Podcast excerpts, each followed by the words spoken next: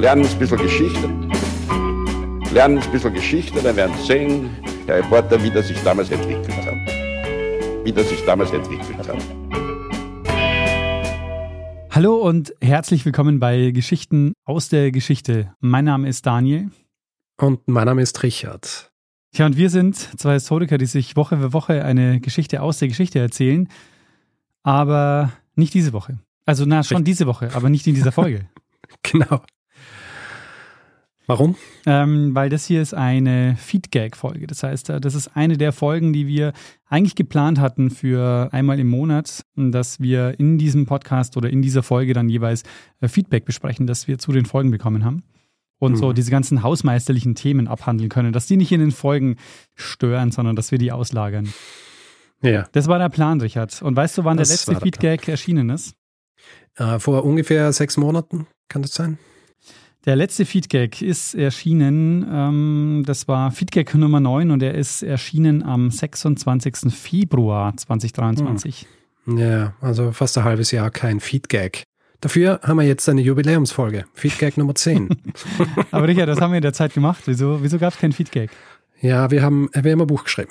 Jawohl. Wir haben ein Buch geschrieben, ich glaube, wir haben es auch schon einmal erwähnt in einer der Folgen. Wir haben ein Buch geschrieben und das hat einfach äh, so viel Zeit gebraucht. Ja? Und deswegen haben wir keine Feedgags machen können. Mhm. Allerdings, ähm, das Buch ist jetzt fertig. Das Buch ist fertig. Hm. Und äh, es wird erscheinen. Am 28. September. Am 28. September 2023. Wie wird es ja. heißen? Wie wird es heißen? Geschichten aus der Geschichte. Und ähm, sehr kreativ, nee, aber, aber, aber es ist so, dieses Buch enthält 20 Geschichten, die wir erzählen, so ein bisschen in der Art, wie wir es auch im Podcast machen. Aber mhm. es sind 20 neue Geschichten, beziehungsweise 19 neue Geschichten. Richtig. Und es sind welche, die noch nicht im Podcast waren. Also das heißt, äh, jeder, genau. der diesen Podcast hört und vielleicht schon alle Folgen gehört hat, findet trotzdem noch was Neues in dem Buch. Richtig. 19 Neues. Hm. an der Zahl sogar. Eine Geschichte haben wir trotzdem mit reingenommen, weil sie einfach thematisch so gut dazu passt. Mhm. Sich quasi in ein, wie soll ich sagen, eine Reihe im Buch nochmal schön einfügt. Aber ja, 20 neue Geschichten. Also nicht neue Geschichten für die Welt an sich, weil schon hin und wieder erzählt worden, aber nicht von uns. Ganz genau. Und vielleicht noch so, ähm, weil wir haben jetzt gesagt, das Buch heißt Geschichten aus der Geschichte. Wir haben uns spezialisiert oder wir haben uns rausgesucht Geschichten, wo es um Reisen und Expeditionen geht. Deshalb ist der Untertitel des Buchs auch Eine Reise um die Welt zu außergewöhnlichen Persönlichkeiten, vergessenen Ereignissen und sagenhaften Entdeckungen. so ist es.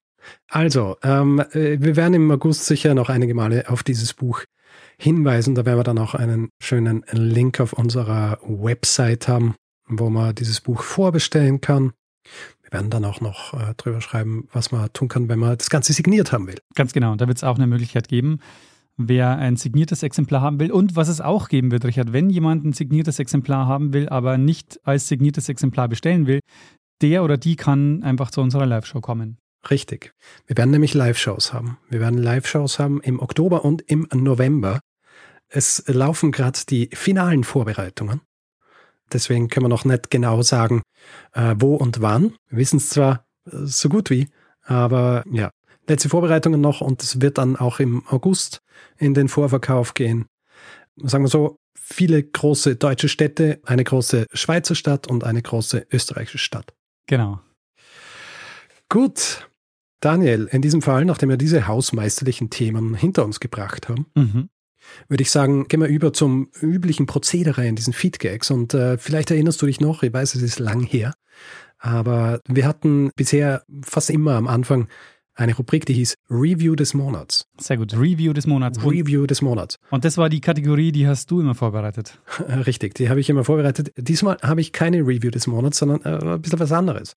Erinnerst du dich noch, als wir, als wir kurz vor der hundertsten Folge standen, darüber gesprochen haben, dass wir gerne eine gewisse Anzahl, also dass wir gerne mindestens 100 Reviews bei Apple Podcasts haben wollen. Ja. ja. Und ich habe jetzt mal nachgeschaut, wie viele Bewertungen wir haben. Das sind nicht nur Reviews, sondern es ist auch einfach, wenn jemand Sterne vergibt.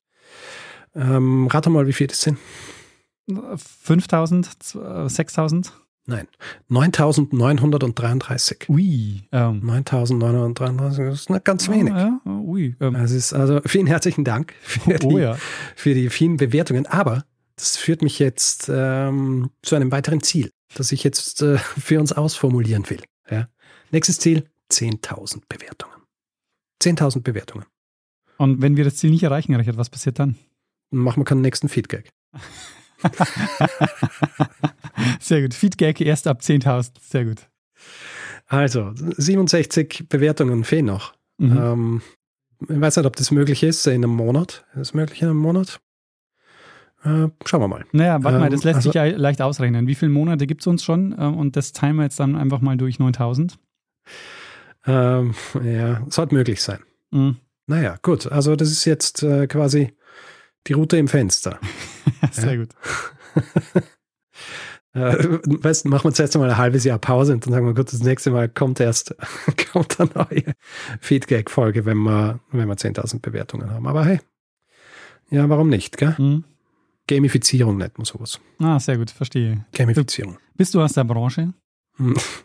Naja, auf eine Art. Ich bin eher anfällig für Gamifizierung. Verstehe. Ja. Ich bin eher anfällig dafür. Aber na gut.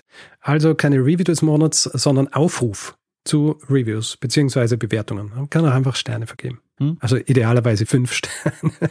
Aber ich will niemanden zwingen dazu, ja. Jetzt kommen wahrscheinlich lauter so Ein-Stern-Reviews. Weil Leute sagen, ich möchte einen weiteren Feedback, aber ich lasse mich nicht zwingen, fünf Sterne zu vergeben. Richard, ähm, lass uns weitergehen zur nächsten Kategorie, bevor wir uns hier verzetteln. Gut, Post. Viele Leute, die uns hören, die, äh, wenn sie im Urlaub sind, und jetzt ist ja auch gerade Urlaubszeit, die fühlen sich erinnert an Folgen und das schreiben sie uns. Ja? Schicken uns Karten aus der ganzen Welt, tatsächlich aus der ganzen Welt. Mhm. Und äh, es ist großartig und ähm, ja, wir haben angefangen, das hier vorzulesen und das machen wir jetzt einfach auch wieder. Andreas zum Beispiel, Andreas, der hat uns keine Karte geschickt, Andreas, der hat uns ein Buch geschickt, das er selber geschrieben hat. Es heißt Ferien auf Gnomo und das ist ein Reisebericht der, wie soll ich sagen, etwas anderen Art. Ja. Du weißt noch gar nichts davon, weil ich es äh, letzte Woche gekriegt und ich war gerade am Weg zu meinen Eltern und dann habe ich es dort im Hof gelesen. Im Hof, in der Sonne. Cool. Ein schönes Buch. Mhm. Ähm, ich werde es dir zukommen lassen. Ja, vielen Dank. Ähm, vielen Dank, Andreas. Karin hat uns einen sehr netten Brief handgeschrieben geschickt, dazu eine Ansichtskarte aus Split. Äh, sie schreibt in dem Brief, sie wollte eigentlich eine Karte aus Ravenna schicken, Bezug nehmend auf meine Folge zu Galla Placidia, die er dort gelebt hat. Sie hat aber dann auch gelesen, dass sie auch in Split war, also hat sie eine Karte aus Split geschickt. Ah, sehr gut. Hat sie denn da auf, ähm, ich glaube, Diokletian war das, oder? Der in Split gelebt hat? Ja, na, sie hat nicht, ich äh, glaube nicht. Ja. Äh, ihr müsst den äh, Brief nochmal lesen, aber ich glaube nicht. Aber ja, der war auch dort. Diokletian. Evelyn ähm, hat eine Karte aus Südkorea geschickt und zwar direkt aus der ehemaligen Hauptstadt des Schillerreichs. Kennt man aus meiner Folge über Sondok, äh, auf die sie auch Bezug nimmt in, hm. in, dieser Karte. Mhm. Damals habe ich immer Silla gesagt, weil ich es nicht besser gewusst habe. äh, natürlich ähm, wurde ich dann darauf hingewiesen, dass es Schiller heißt. Mhm. Ja, das Schillerreich. Martin, Martin hat mir eine handgemalte Karte geschickt. Allerdings ist er ein Themenhinweis. Das heißt, ich kann nicht sagen, was drauf ist. Mhm. Ähm, es ist auch ohne Text, ja. Es ist wirklich nur die, die äh, gezeichnete bzw. gemalte Karte, aber mit so viel Hinweis drauf, dass sie weiß, um was es geht. Mhm, ja. Mhm. Ist es eine Person, die da drauf ist, oder? Nein. Ist, ist es eine Landschaft? Nein. Sind es Instrumente? Ein, nein, es ist ein also, Vorgang. Ein, ein, Vorgang, okay. Ist es ein technischer Vorgang oder ein äh, einer? Das ist zu schwer, zu schwer zu sagen. Mhm, ich glaube, wir mhm. gehen weiter. Okay. Äh, Daniel weit von der Heimat, äh, hat er Urlaub in Neuseeland gemacht und hat uns eine Karte äh, der Stewart Island Aracura geschickt. Vielen Dank hierfür. Ist mir aufgefallen, wir haben bisher sehr wenig über Neuseeland gemacht. Mm, ja? Das stimmt. Ja. Erwähnt habe ich es, glaube ich, mal in meiner Folge über Maupiluk Anfang dieses Jahres. Ähm, aber nein, sonst wenig. Müssen wir mal schauen. Graben in unseren Hinweisen, was es da gibt. Chris und Jesse waren in der Toskana, haben eine sehr schöne Karte geschickt, auf der einerseits der Duomo zu sehen ist. Mhm. Äh, mhm. kennen wir aus Folge 303 über eben den Bau dieser Kuppel. Und der Palazzo Vecchio, bekannt aus deiner Folge über die Pazzi-Verschwörung. Ah, sehr schön. Also die waren in Florenz. Ja. Marie und Stefan haben eine Karte aus Korsika geschickt und sie schreiben, dass sie sich die Folge über Theodor von Neuhoff, den König von Korsika, extra aufgespart haben damit sie sie dann vor Ort hören können. Und das haben sie gemacht. Wie großartig ist das? ich muss echt, das ist echt so cool. Also ich meine, wir erzählen hier Geschichten quasi über die Welt mhm. und die Welt kommt mhm. jetzt quasi wieder zu uns. Richtig. Fantastisch. Es ist wirklich fantastisch. Ja. ja. Und wir erzählen Dinge über Orte, in denen wir gar nicht waren. Ja. Aber andere gehen dann für uns hin. Äh, super. Ja. Haben auch Jan und Imke gemacht. Die haben eine Karte aus Port McGee in Irland geschickt. Und sie schreiben, äh, sie waren ganz in der Nähe der Valentia Island in Irland. Und das ist jener Ort, wo das erste Transatlantikkabel gelegt wurde. Mhm. Habe ich auch schon mal Mhm. äh, beschrieben. Auch Marian war in Irland. Er schickt eine Karte von Newgrange am jungsteinzeitlichen Hügelgrab und verpackt auch noch einen äh, Hinweis zu einer, oder beziehungsweise er erwähnt noch was anderes, wo ich mir gedacht habe, hm, das wäre auch interessant. Also Aha. kann ich jetzt sagen, was er noch geschrieben hat. Aber ja, vielen herzlichen Dank, Marian. Und weil alle guten Dinge drei sind, auch Lennart ist in Irland gewesen, schickt uns eine Karte aus Dublin und erwähnt dabei unter anderem die Folge über Roger Casement und dessen Beteiligung am Osteraufstand. Ist deshalb relevant, weil er in Dublin war, um dort ein Seminar mitzuorganisieren. Also vielen Dank ans, an uns Denken selbst äh, im Zuge eines Arbeitsaufenthalts. Ja. Und äh, last but not least, Bernhard und Carmen aus der Schweiz. Also sie kommen ursprünglich aus der Schweiz. Sie waren in Bratislava und haben eine Karte gemacht, also quasi mit Fotos von sich, beziehungsweise Fotos, die sie gemacht haben, in Bratislava. Und wer ist dort zu sehen als Statue? Ähm, Barbara von Zilli. Nein, Johann Wolfgang von Kempelen. Ah, Kempelen. der den Schachtürken konstruiert hat. Okay. Eine Nachbildung dessen ähm, haben sie auch fotografiert. Und der kommt ja ursprünglich aus Bratislava, Ah. damals noch Pressburg. Ja. Äh, Die Statue gibt es übrigens erst seit 2017, also noch Ah. gar nicht so lang. Deshalb kenne ich sie nicht. Deshalb kennst du sie nicht. Gut, das war's mit der Post. Vielen herzlichen Dank Ja. an alle, die an uns denken, wenn sie, wenn sie im Urlaub sind ja, und äh, uns dann sogar Karten schicken. Für mich ist immer total schwierig mit Karten, also selber Karten zu verschicken, weil ich entweder denke nicht dran und äh, wenn ich dran denke, dann kaufe ich sie, aber dann vergesse ich sie zu schreiben und äh, Mhm. meistens, wenn ich welche gekauft habe, dann schicke ich sie von, von daheim aus wieder ab, weil ich es vergessen habe. Ja, aber dann kommen sie schneller an. Ja, kommt drauf an, an wen ich sie schicke, aber ja. Gut, äh, können wir jetzt zum eigentlichen Feedback übergehen. Wir haben ein bisschen Auswahl treffen müssen, weil sechs Monate folgen. Es kann auch gut sein, dass in den nächsten Feedgags dann auch nochmal Feedback von älteren Folgen kommt. Wir müssen das jetzt irgendwie ein bisschen, ein bisschen auflockern, ansonsten sitzen wir hier fünf Stunden. Genau, und es ist ja auch, vieles ist ja auch schon jetzt wirklich lange her. Ich meine, der letzte Feedback stammt ja aus dem Februar. Das heißt, bis dahin hat sich jetzt wirklich viel angesammelt. Ich würde sagen, wir machen das einfach jetzt Stück für Stück. Wir machen den Feedback ja wieder regelmäßig. Das heißt, wir können da jetzt einfach langsam das Genau. Feedback äh, aufarbeiten. Aufarbeiten. Sehr gut.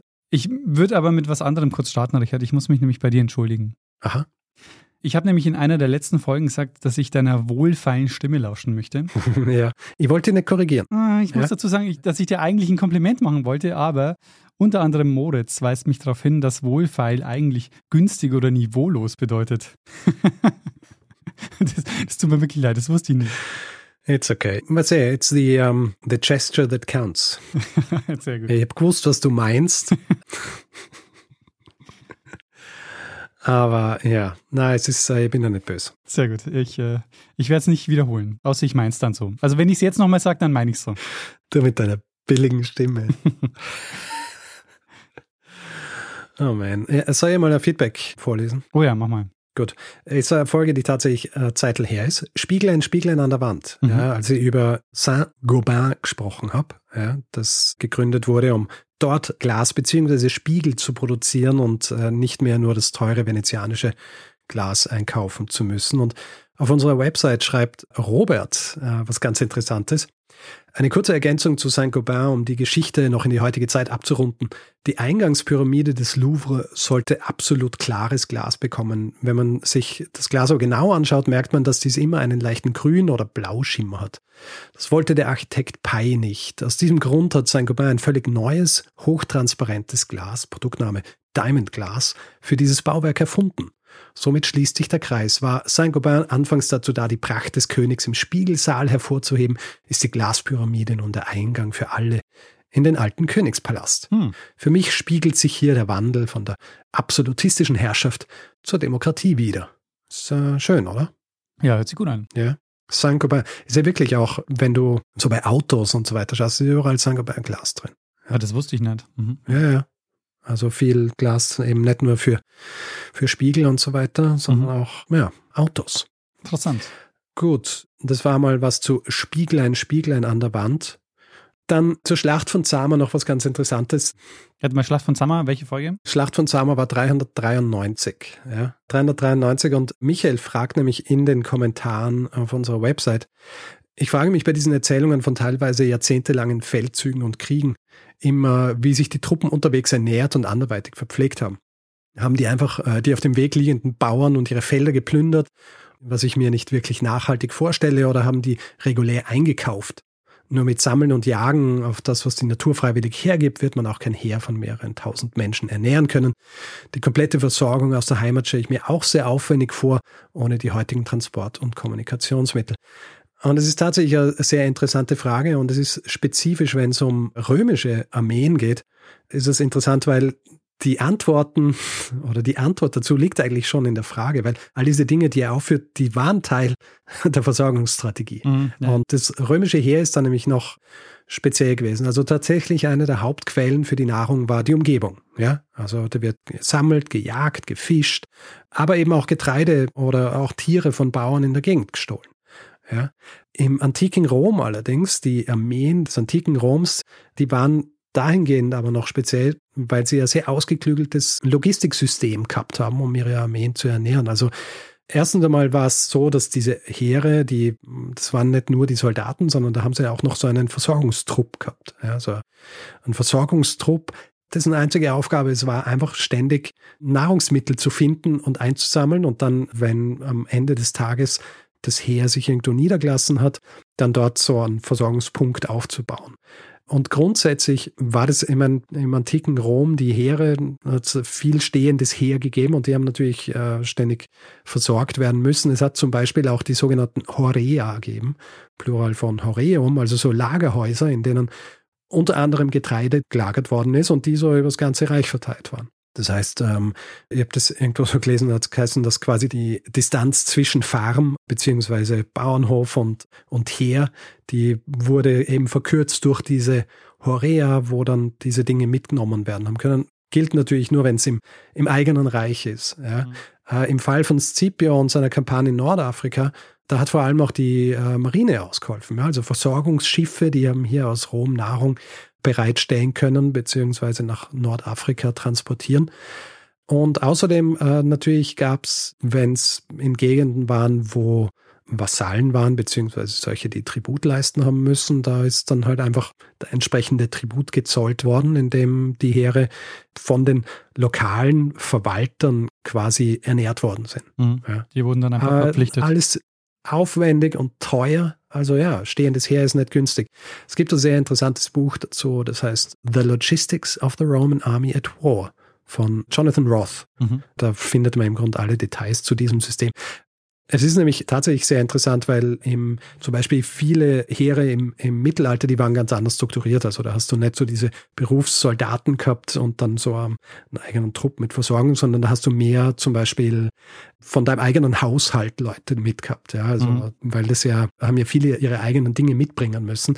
Die haben auch weniger getragen. Die in den römischen Armeen, da haben die Soldaten ziemlich viel getragen, haben auch eigene, eigene Speisen, also so Fleisch, das irgendwie gesalzen war und so weiter. Das muss lang transportieren. Dann können die an das selber mittragen. Und im Mittelalter hat es anders ausgeschaut. Ja. Da war das dann nicht mehr so strukturiert und so, so ausgeklügeltes System wie, wie im antiken Rom zum Beispiel. Also Richard, langsam frage ich mich, warum das eine eigene Folge wird. nein, ich bin schon durch. okay. nein, nein, ich meine das ernsthaft. Also es wäre doch ein, eigentlich ein gutes Thema. Ja, total. Kann man mal. Kann man mal aufnehmen. Jetzt halt in fünf Jahren oder so, bis du es wieder vergessen hast. Eine Sache noch zu High Brazil, Folge 397, also die Folge über diese Phantominsel. Und ich erwähnte am Anfang ja Bristol und unter anderem diesen Kanal, der verwendet worden ist. Und äh, Daniel liefert hier unnützes Partywissen, wie er es nennt, ja, zum Hafen in Bristol. Und zwar der Fluss Avon hat einen großen Tidenhub, was dazu führte, dass Schiffe, die dort vor Anker lagen, bei Niedrigwasser auf Grund lagen, sich neigten und nicht verzurrte Fracht konnte durch den Frachtraum purzeln. Durch die Anlage eines Kanals zu Beginn des 19. Jahrhunderts wurde dem entgegengewirkt und der Hafen blieb seitdem vom Tidenhub unberührt. Aus der ursprünglichen Situation soll aber die schöne Redewendung Everything is shipshape and Bristol fashion stammen. Frei übersetzt, alles ist ordentlich verstaut bzw. aufgeräumt. Schreibt noch, ob die Anekdote wirklich diesen Hintergrund hat, ist wie so oft nicht endgültig gesichert, aber ich finde, es ist zumindest eine schöne Geschichte. Ja, sehr cool. Tidenhub heißt einfach Ebbe und Flut, oder? Hm. Sind es die Gezeiten? Ja, oder? Die Gezeiten, ja. Also äh, davon gehe ich mal aus, weil im Englischen die Tides sind ja auch die Gezeiten, also nehmen wir an der Tidenhub ja. ist das. Und dann habe ich noch, jetzt schreist gleich wieder, weil es zu viel ist. Ich habe noch was zu SMS Wolf. Erinnerst du dich an meine Geschichte über die SMS Wolf, Folge ja, 406? Selbstverständlich. Die ist ja. noch nicht so lange her. Ist noch nicht so lange her. Wir sprechen ja in der Nachbesprechung quasi, haben wir ja darüber gesprochen, wie das mit diesen Seeminen ist. Mhm. Ja. Und zuerst äh, möchte ich auf einen Kommentar eingehen von Dan auf unserer Seite. Der scheint nämlich irgendwas, äh, was ich da gesagt habe, irgendwie so ein bisschen falsch verstanden zu haben, weil er so schreibt, äh, dass das Völkerrecht bzw. Kriegsvölkerrecht, das sei nicht absurd und sei völlig nötig. Ich habe in der Nachbesprechung darüber gesprochen, dass es absurd sei, dass einerseits beim Angriff auf zivile Schiffe so ein Reglement gab mit äh, Schuss vor dem Bug und so weiter und es müssen die Leute quasi gefangen genommen werden und dürfen nicht einfach abgeschossen werden dass aber gleichzeitig äh, die Möglichkeit bestand, diese Minen zu legen, ja, wo ja nicht klar war, wer jetzt tatsächlich mit seinem Schiff drüber fährt. Mhm. Ja. Mhm. Also große Gefahr auch für zivile Schiffe. Das ist das, was ich mir absurd beschrieben habe. Natürlich Völkerrecht absolut nicht absurd und ist absolut wichtig. Und das bringt mich auch gleich zum nächsten Punkt, nämlich was mit diesen Minen passiert, ja. Ja. Beziehungsweise was mit diesen Minen passiert ist. Und wie es scheint, haben wir eine beachtlich hohe Anzahl an Hörern, die sich auch selber sehr eingehen, teilweise auch beruflich mit dieser Thematik auseinandersetzen. Ja. Ja. Lasse zum Beispiel schreibt uns äh, zu dieser Problematik alter Minen in einem Mail. Alte Minen, diverse Bomben und anderes Kriegsgerät spielen noch heute eine Rolle und sind tonnenweise vor allem in Nord- und Ostsee vorhanden. In der Regel besteht für die zivile Schifffahrt keine Gefahr mehr, nachdem es in der Vergangenheit große Räumungsaktionen gegeben hat. Aber vor allem am Meeresgrund gibt es noch einiges, was vor sich hinrostet. Bei der Planung von Offshore-Windparks beispielsweise wird mit einem Magnetometer die gesamte Windparkfläche abgefahren, was mindestens mehrere Wochen bis mehrere Monate dauert. Dabei herauskommen Anomalien, die Targets, quasi Gegenstände am Meeresgrund aus Metall, die da nicht hingehören, welche anschließend genau identifiziert und unschädlich gemacht werden. Es ist sehr teuer, teilweise im einstelligen Millionenbereich. Schreibt, würde man das nicht tun, könnten die Anker der Schiffe, die Fundamente der Windenergieanlagen oder die Check-up-Lags von Errichterschiffen auf diese noch am Grund befindlichen Minen treffen welche das jeweilige Schiff im schlimmsten Fall noch immer zum Sinken bringen könnten. Hm. Ja, mhm. Also da gibt's noch genug. Und Thorsten, der arbeitet am Geomar Helmholtz Zentrum für Ozeanforschung Kiel und er schreibt uns unter anderem auch Folgendes. Noch ein Punkt zu den Seeminen. Diese hätten nach der Haager Konvention eigentlich schon im Ersten Weltkrieg selbst entschärfend sein sollen. Häufig kam es allerdings zu Fehlfunktionen. Nach dem Krieg hat man diese sogenannten Ankertauminen dann geräumt, indem man das Ankertau durchtrennt hat und auf die Mine gefeuert hat. Teile der Minen detonierten dann, in andere hat man nur ein Loch geschossen und sie liefen voll Wasser und gingen unter. Unterdessen existiert sogar ein von Deutschland 2005 ratifiziertes Protocol on Explosive Remnants of War, das Staaten dazu verpflichtet, in anderen Ländern genutzte Kampfmittel zu beseitigen. Allerdings gilt dieses Abkommen nicht rückwirkend. Mhm. Und schließlich noch Marco, der uns ein ausführliches Mail zu Seeminen geschrieben hat, äh, welche Seeminen es gibt, welche Wirkung sie haben, wie sie gelegt wurden. Und er schreibt, Leider muss ich erwähnen, dass die Ostsee nicht ganz minenfrei ist. Es wird geschätzt, dass es in der Ost- und Nordsee noch circa 100.000 Tonnen Altlasten gibt. Altlasten ist der Begriff für sämtliche Munition, wie zum Beispiel Torpedos, Fliegerbomben, Artilleriegranaten und auch Seeminen. Allein im Zweiten Weltkrieg wurden weltweit schätzungsweise 580.000 Seeminen gelegt. Was auch noch häufig vorkommt, ist, dass selbst Fischer bis zu circa drei Tonnen Munition fangen. Gerade durch das äh, Nutzen von Treibnetzen kommt dies häufig vor. Das fand ich ja wirklich sehr erstaunlich. Also das hätte ich nicht gedacht, dass die immer noch durch das Angeln oder durch die Fischerei so, so ein Problem naja, sind. Angeln, Angeln ja, nicht. Ja. Da kannst du drei Tonnen Munition. Aber halt die Treibnetze. Ja, also Wahnsinn. Die, Vor allem eben bei Treibnetzen ist ja auch so, die werden am Meeresboden entlang gezogen. Ja. Und da kriegst halt auch alle die, die untergegangen sind mit.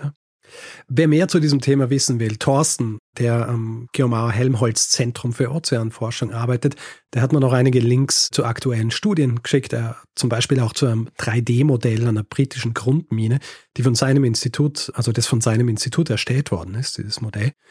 Ich werde die einfach in die Shownotes packen. Ist nämlich äh, sehr spannend und teilweise eben auch Forschungsresultate, äh, wo er selber beteiligt war. Ah, sehr interessant. Voll. Wer hätte gedacht, dass uns so viele Minenspezialisten hören?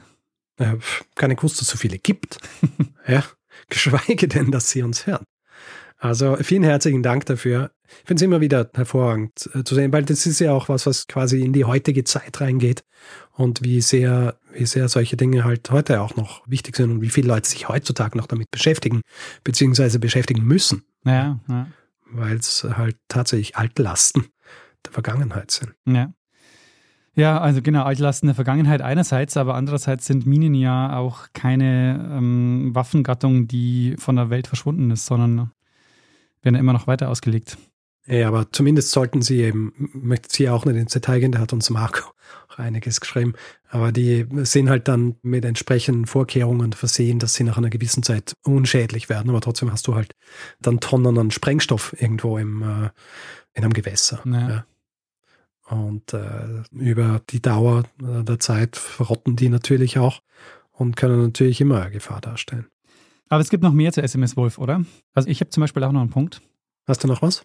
Ja, und zwar Karina, Josef und Max, ähm, die weisen mich darauf hin, ich glaube, es war die Folge, wo ich gesagt habe, dass das Kap der guten Hoffnung der südlichste Punkt Afrikas ist. Und die äh, weisen mich darauf hin, dass es nicht der Fall ist, sondern das Kap der guten Hoffnung ist der südöstlichste Punkt Afrikas. Der südlichste Punkt ist das Kap Agulas. Dort äh, gibt es auch ein Monument und das ist der südlichste Punkt Afrikas. Aber bekannter ist natürlich das Kap der guten Hoffnung. Ich bin sehr froh, dass du das jetzt auf deine Kappe nimmst, weil ich glaube, ich habe es gesagt. Echt? Okay. Ja. Also naja, in der Folge hast du dir ja gesagt, Richard, und ich muss sagen, ähm, ich bin schockiert darüber, dass du es nicht wusstest. ähm, und ich habe auch in dem Moment nicht reagiert. Das war Äh, äh, grauenhaft. Äh, grauenhaft. Na gut. Vielen Dank für den Hinweis. Äh, es muss natürlich richtig gesagt werden. Aber ja, es ist dieser südlichste Punkt gewesen. Ich habe dann nämlich tatsächlich geschaut, was ich aufgeschrieben habe und bin mir nicht sicher, ob ich, also aufgeschrieben habe ich es glaube ich nicht, aber ich glaube, ich habe es so gesagt, weil ich es noch im Kopf gehabt habe von dem Buch, in dem ich es gelesen habe. mhm. Also ich schiebe jetzt die Schuld aufs Buch. ja. Schiebt die Schuld aufs Buch.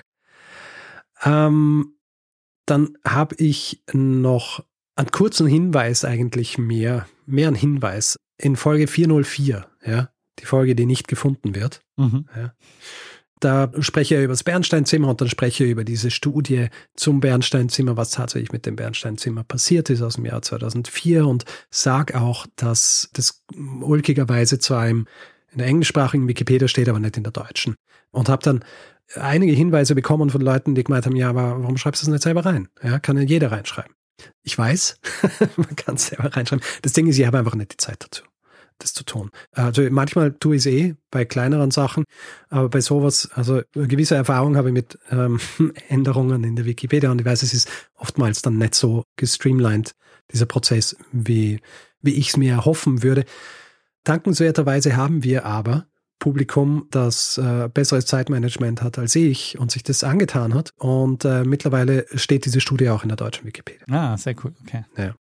Also es ist auch gar nicht der Kritik an sich an der deutschen Wikipedia, weil man kann das ja nicht so kritisieren, weil es ja viele unterschiedliche Leute sind, die dort schreiben, sondern es ging einfach darum, dass es komisch gefunden habe, dass es überhaupt nicht erwähnt wird, weil es oft so ist, dass zum Beispiel in der deutschen Wikipedia Dinge stehen, wenn der englische Artikel ausführlicher ist, dass das dann in der deutschen auch irgendwie drinsteht. Und nachdem das Buch 2004 rauskommen ist, habe ich mir gedacht, weird, dass das einfach so lange nicht drin gestanden ist.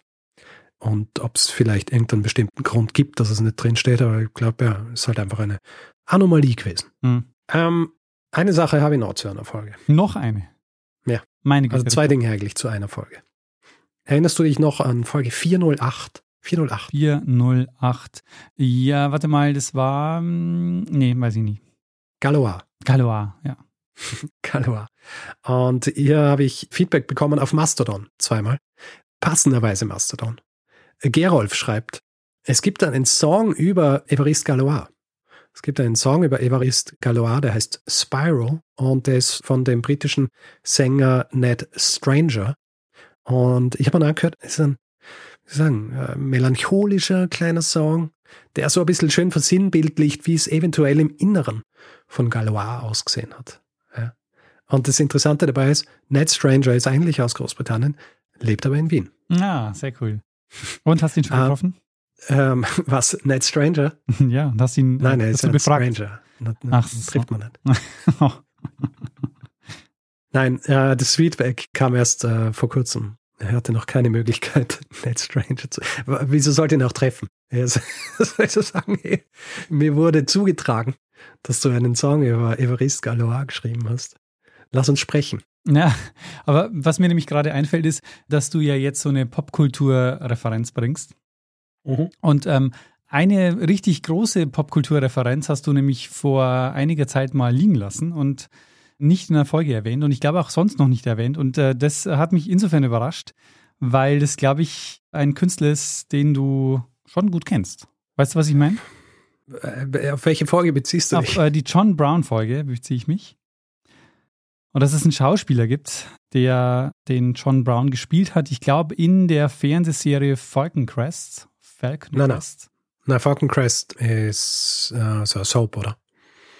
Meinst du, meinst du eher, es ist nicht Fackeln im Sturm? Ist das Fackeln im Sturm? Ah, Fackel, äh, Fackel im Sturm. Ja, Fackel im Sturm ist es, richtig. Genau. Ja. Ja, nicht Falcon Crest. Ja, es ist, das, äh, das war vor meiner Zeit beides, habe ich nicht geguckt, aktiv. ja. Äh, Sprichst du von, ähm, mir fällt jetzt sein Name gar nicht ein. Aber dir schon, oder?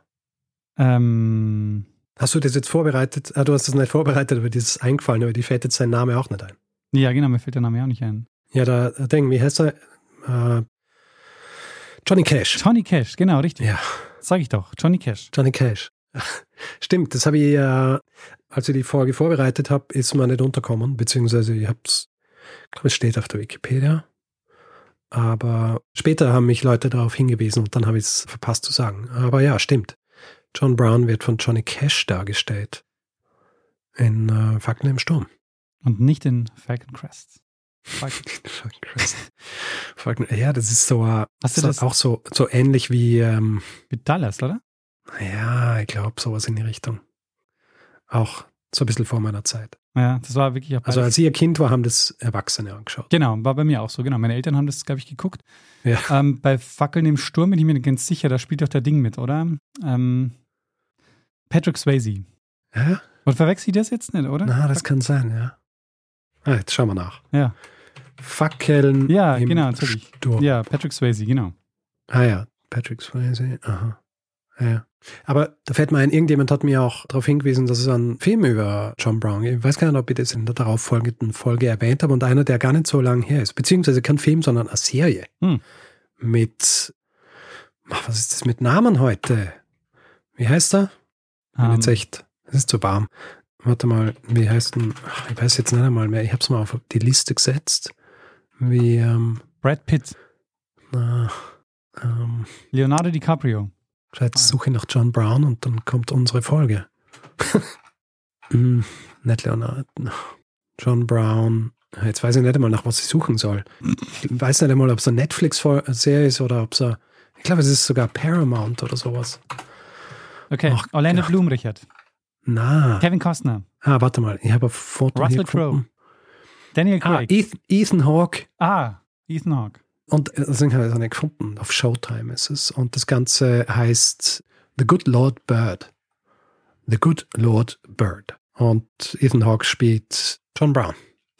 Wird gedoubelt von Keanu Reeves. Wieso wird er gedoubelt? Hm, Einfach nur. Einfach nur, dass du noch einen Namen sagst. Ganz genau. Hervorragend. Ah, Richard, haben wir noch was? Ja, wir haben noch eine Kategorie. Ich bin durch mit meinem Feedback einmal. Ja. Äh, Ich glaube, haben wir schon genug geredet. Mhm. Ähm, Dann würde ich noch zwei Sachen sagen, und zwar zu meiner Folge 407, das katastrophale Ende einer Kolonie, wo es um die Kolonie in der Magellanstraße geht, die Puerto del Hambre. Und zwar ähm, habe ich da von einem Schiff erzählt, das Cacafuego genannt wird oder genannt wurde. hm. Mhm. Und ich habe ich hab das konservativ übersetzt mit Feuerspucker. Mhm. Aber dieses Kaka-Fuego deutet auch darauf hin, dass man da ein bisschen, wie soll ich sagen, das Ganze auch fäkaler übersetzen könnte. Ha, Weißt du, was ich meine? tatsächlich. Ich habe es gehört und habe mir gedacht, so, ähm, ich möchte jetzt nicht irgendwie, weißt du, äh, so äh, Ordinär kindlicher sein. Humor Ja. oder so. Ah, Ähm, und dann lachen drüber. Aber das heißt es tatsächlich. Hättest, hättest, äh, ja, hätt- das hättest du machen können. Huh. Schau an. Eine zweite Sache, ich habe erzählt, dass ein Schiff auseinandergebrochen ist wegen den Schiffsbohrwürmern. Und ähm, es gab einige Hinweise dazu, nämlich von Frauke, Heiko, Thomas, Barbara und Frank. Und zwar weisen die darauf hin, dass der Schiffsbohrwurm gar kein Holzwurm ist, sondern eine Muschel. Ah, stimmt. Also dieser Schiffsbohrwurm, der hat schon einiges äh, für einige Schäden äh, gesorgt. Unter anderem bei Columbus. Da ist nämlich auch eines der Schiffe kaputt gegangen durch den Schiffsbohrwurm. Und es gab auch mal in den Niederlanden eine Sturmflut, wo die Deichtore so zerfressen waren, dass sie deshalb nicht mehr gehalten Hm. haben. Und ähm, die Kaianlagen von San Francisco, die mussten mal für eine Milliarde Dollar repariert werden, weil die so angefressen waren. Ungünstig. Mhm. Und es gibt noch eine Verbindung zur WASA, nämlich deine Folge 366. Weil man Ja. fragt sich ja, warum ist die so gut erhalten geblieben? Hm. Das liegt daran, weil in der Ostsee der Schiffsbohrwurm nicht so vorkommt. Ja, in diesem Brackwasser Mhm, vor genau. der, vor der, mhm. Stimmt, ja, ich habe das auch gelesen, das Mail, und ich habe mich gleich geschämt, weil ich habe das, glaube ich, sogar erwähnt in der Folge. ähm, tja, nicht gemerkt. ja. So ist es mit meinem Hirn. Äh, einen Weg rein, am anderen raus. Und weißt du das noch? Ähm, weil man denkt ja, okay, der Schiffsbohrwurm, der muss ja ein Holzwurm sein, aber ist ja eine Muschel. Aber so der echte Holzwurm ist auch kein Wurm, sondern eine Larve von einem Käfer. Oh Gott. Warum werden Dinge noch was benannt, was sie nicht sind? Was ist das? Ja. Hä? Genau, ich, ich verstehe es auch nicht. Also, pff, Richard, wir haben noch zwei Kategorien, bevor wir hier aussteigen, ne? zwei gleich. Mm, ja. Achso, eine lange Kategorie meinst du, die noch kommt? Ja. ja, stimmt. Dann machen wir uns jetzt die kurze, oder? Äh, machen wir jetzt die kurze. Die kurze Podcast des Monats.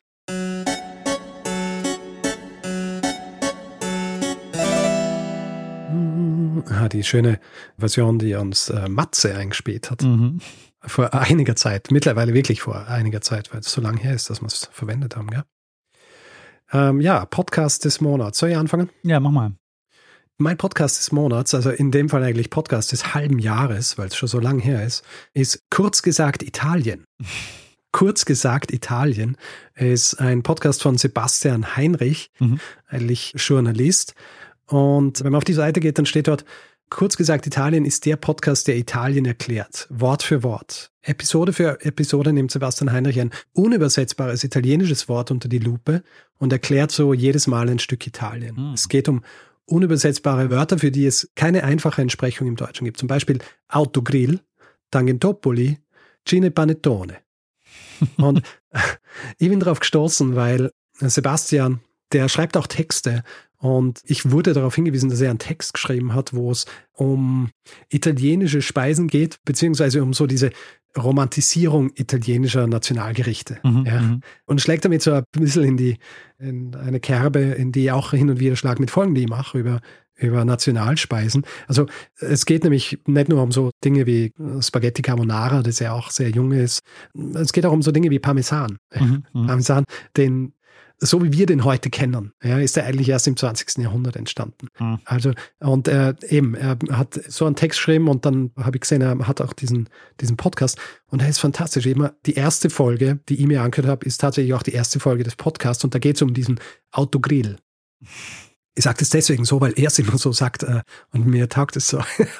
ähm, Autogrill. Diese berühmten italienischen Raststätten Ja. und er beschreibt die Geschichte dieser Raststätten, diese, die außergewöhnliche Architektur, wie besonders die tatsächlich waren und wie besonders die auch im Vergleich zu allen anderen so Rast, Autobahnraststätten waren und warum die eben entstanden sind und was die befeuert hat, warum sie sich dann verändert haben und so weiter und was für einen Ruf sie grundsätzlich bei allen haben, die äh, oder gehabt haben, auch die nach Italien gefahren sind und sie verwendet haben. Super interessanter Podcast und ähm, wunderschön gemacht auch. Äh, er hat eine sehr angenehme Stimme und wie gesagt, die, die Art und Weise, wie er Autogrill ausspricht, mag ich einfach so sehr. Ja, fantastisch. Äh, Sehr, sehr gute Idee. Da, da höre ich auch gerne rein. Also, das äh, hört sich sehr gut an. Genau. Also kurz gesagt, Italien gibt es überall, wo es Podcasts gibt. Richard, wo erreiche ich dich? Ähm, was meinst du? Ah, uh, wo erreiche ich dich? Ah, aha. Du äh, nimmst Bezug auf einen berühmten Podcast, oder? Einen bekannten Podcast, einen vielgehörten Podcast. ja. Mein Podcast des Monats heißt so, Richard, wo erreiche ich dich? Und so könnte unser Podcast ja eigentlich auch einsteigen. Also so ja. könnte ich ähm, auch anfangen, aber es wäre wahrscheinlich langweilig, oder? Äh, ja. Richard, wo erreiche ich dich, ist ein Podcast von Andreas Loff, den wir hier auch schon öfter erwähnt haben, und von Ingmar Stadelmann. Und die beiden fassen jede Woche den Podcast von Lanz und Precht zusammen. Und äh, das ist, wie soll ich sagen, es ist jetzt nicht nur eine reine Zusammenfassung, sondern sie fassen das schon auch so ein bisschen ironischer zusammen und machen auch ähm, so ihre Späße und äh, es ist sehr, sehr lustig und ich höre das sehr gerne. Die machen das wirklich jeden Freitag, wenn Lanz und Precht quasi erscheinen und dann fangen die an, das Ganze zu produzieren und der kommt dann auch so im Laufe des, des Tages dann irgendwann, wenn er fertig ist. Sie machen auch ein bisschen Scherz. Es ist äh, quasi eine scherzhafte Zusammenfassung. Nee, ja, das schon. Aber ähm, jedenfalls, also für alle, die Lanz und Brecht hören oder die Lanz und Brecht nicht hören, den kann man auf jeden Fall, Richard, wo erreiche ich dich, ans Herz Sehr legen. Gut. Gut. Ähm, und wer dann, jetzt noch nicht eingeschlafen ist?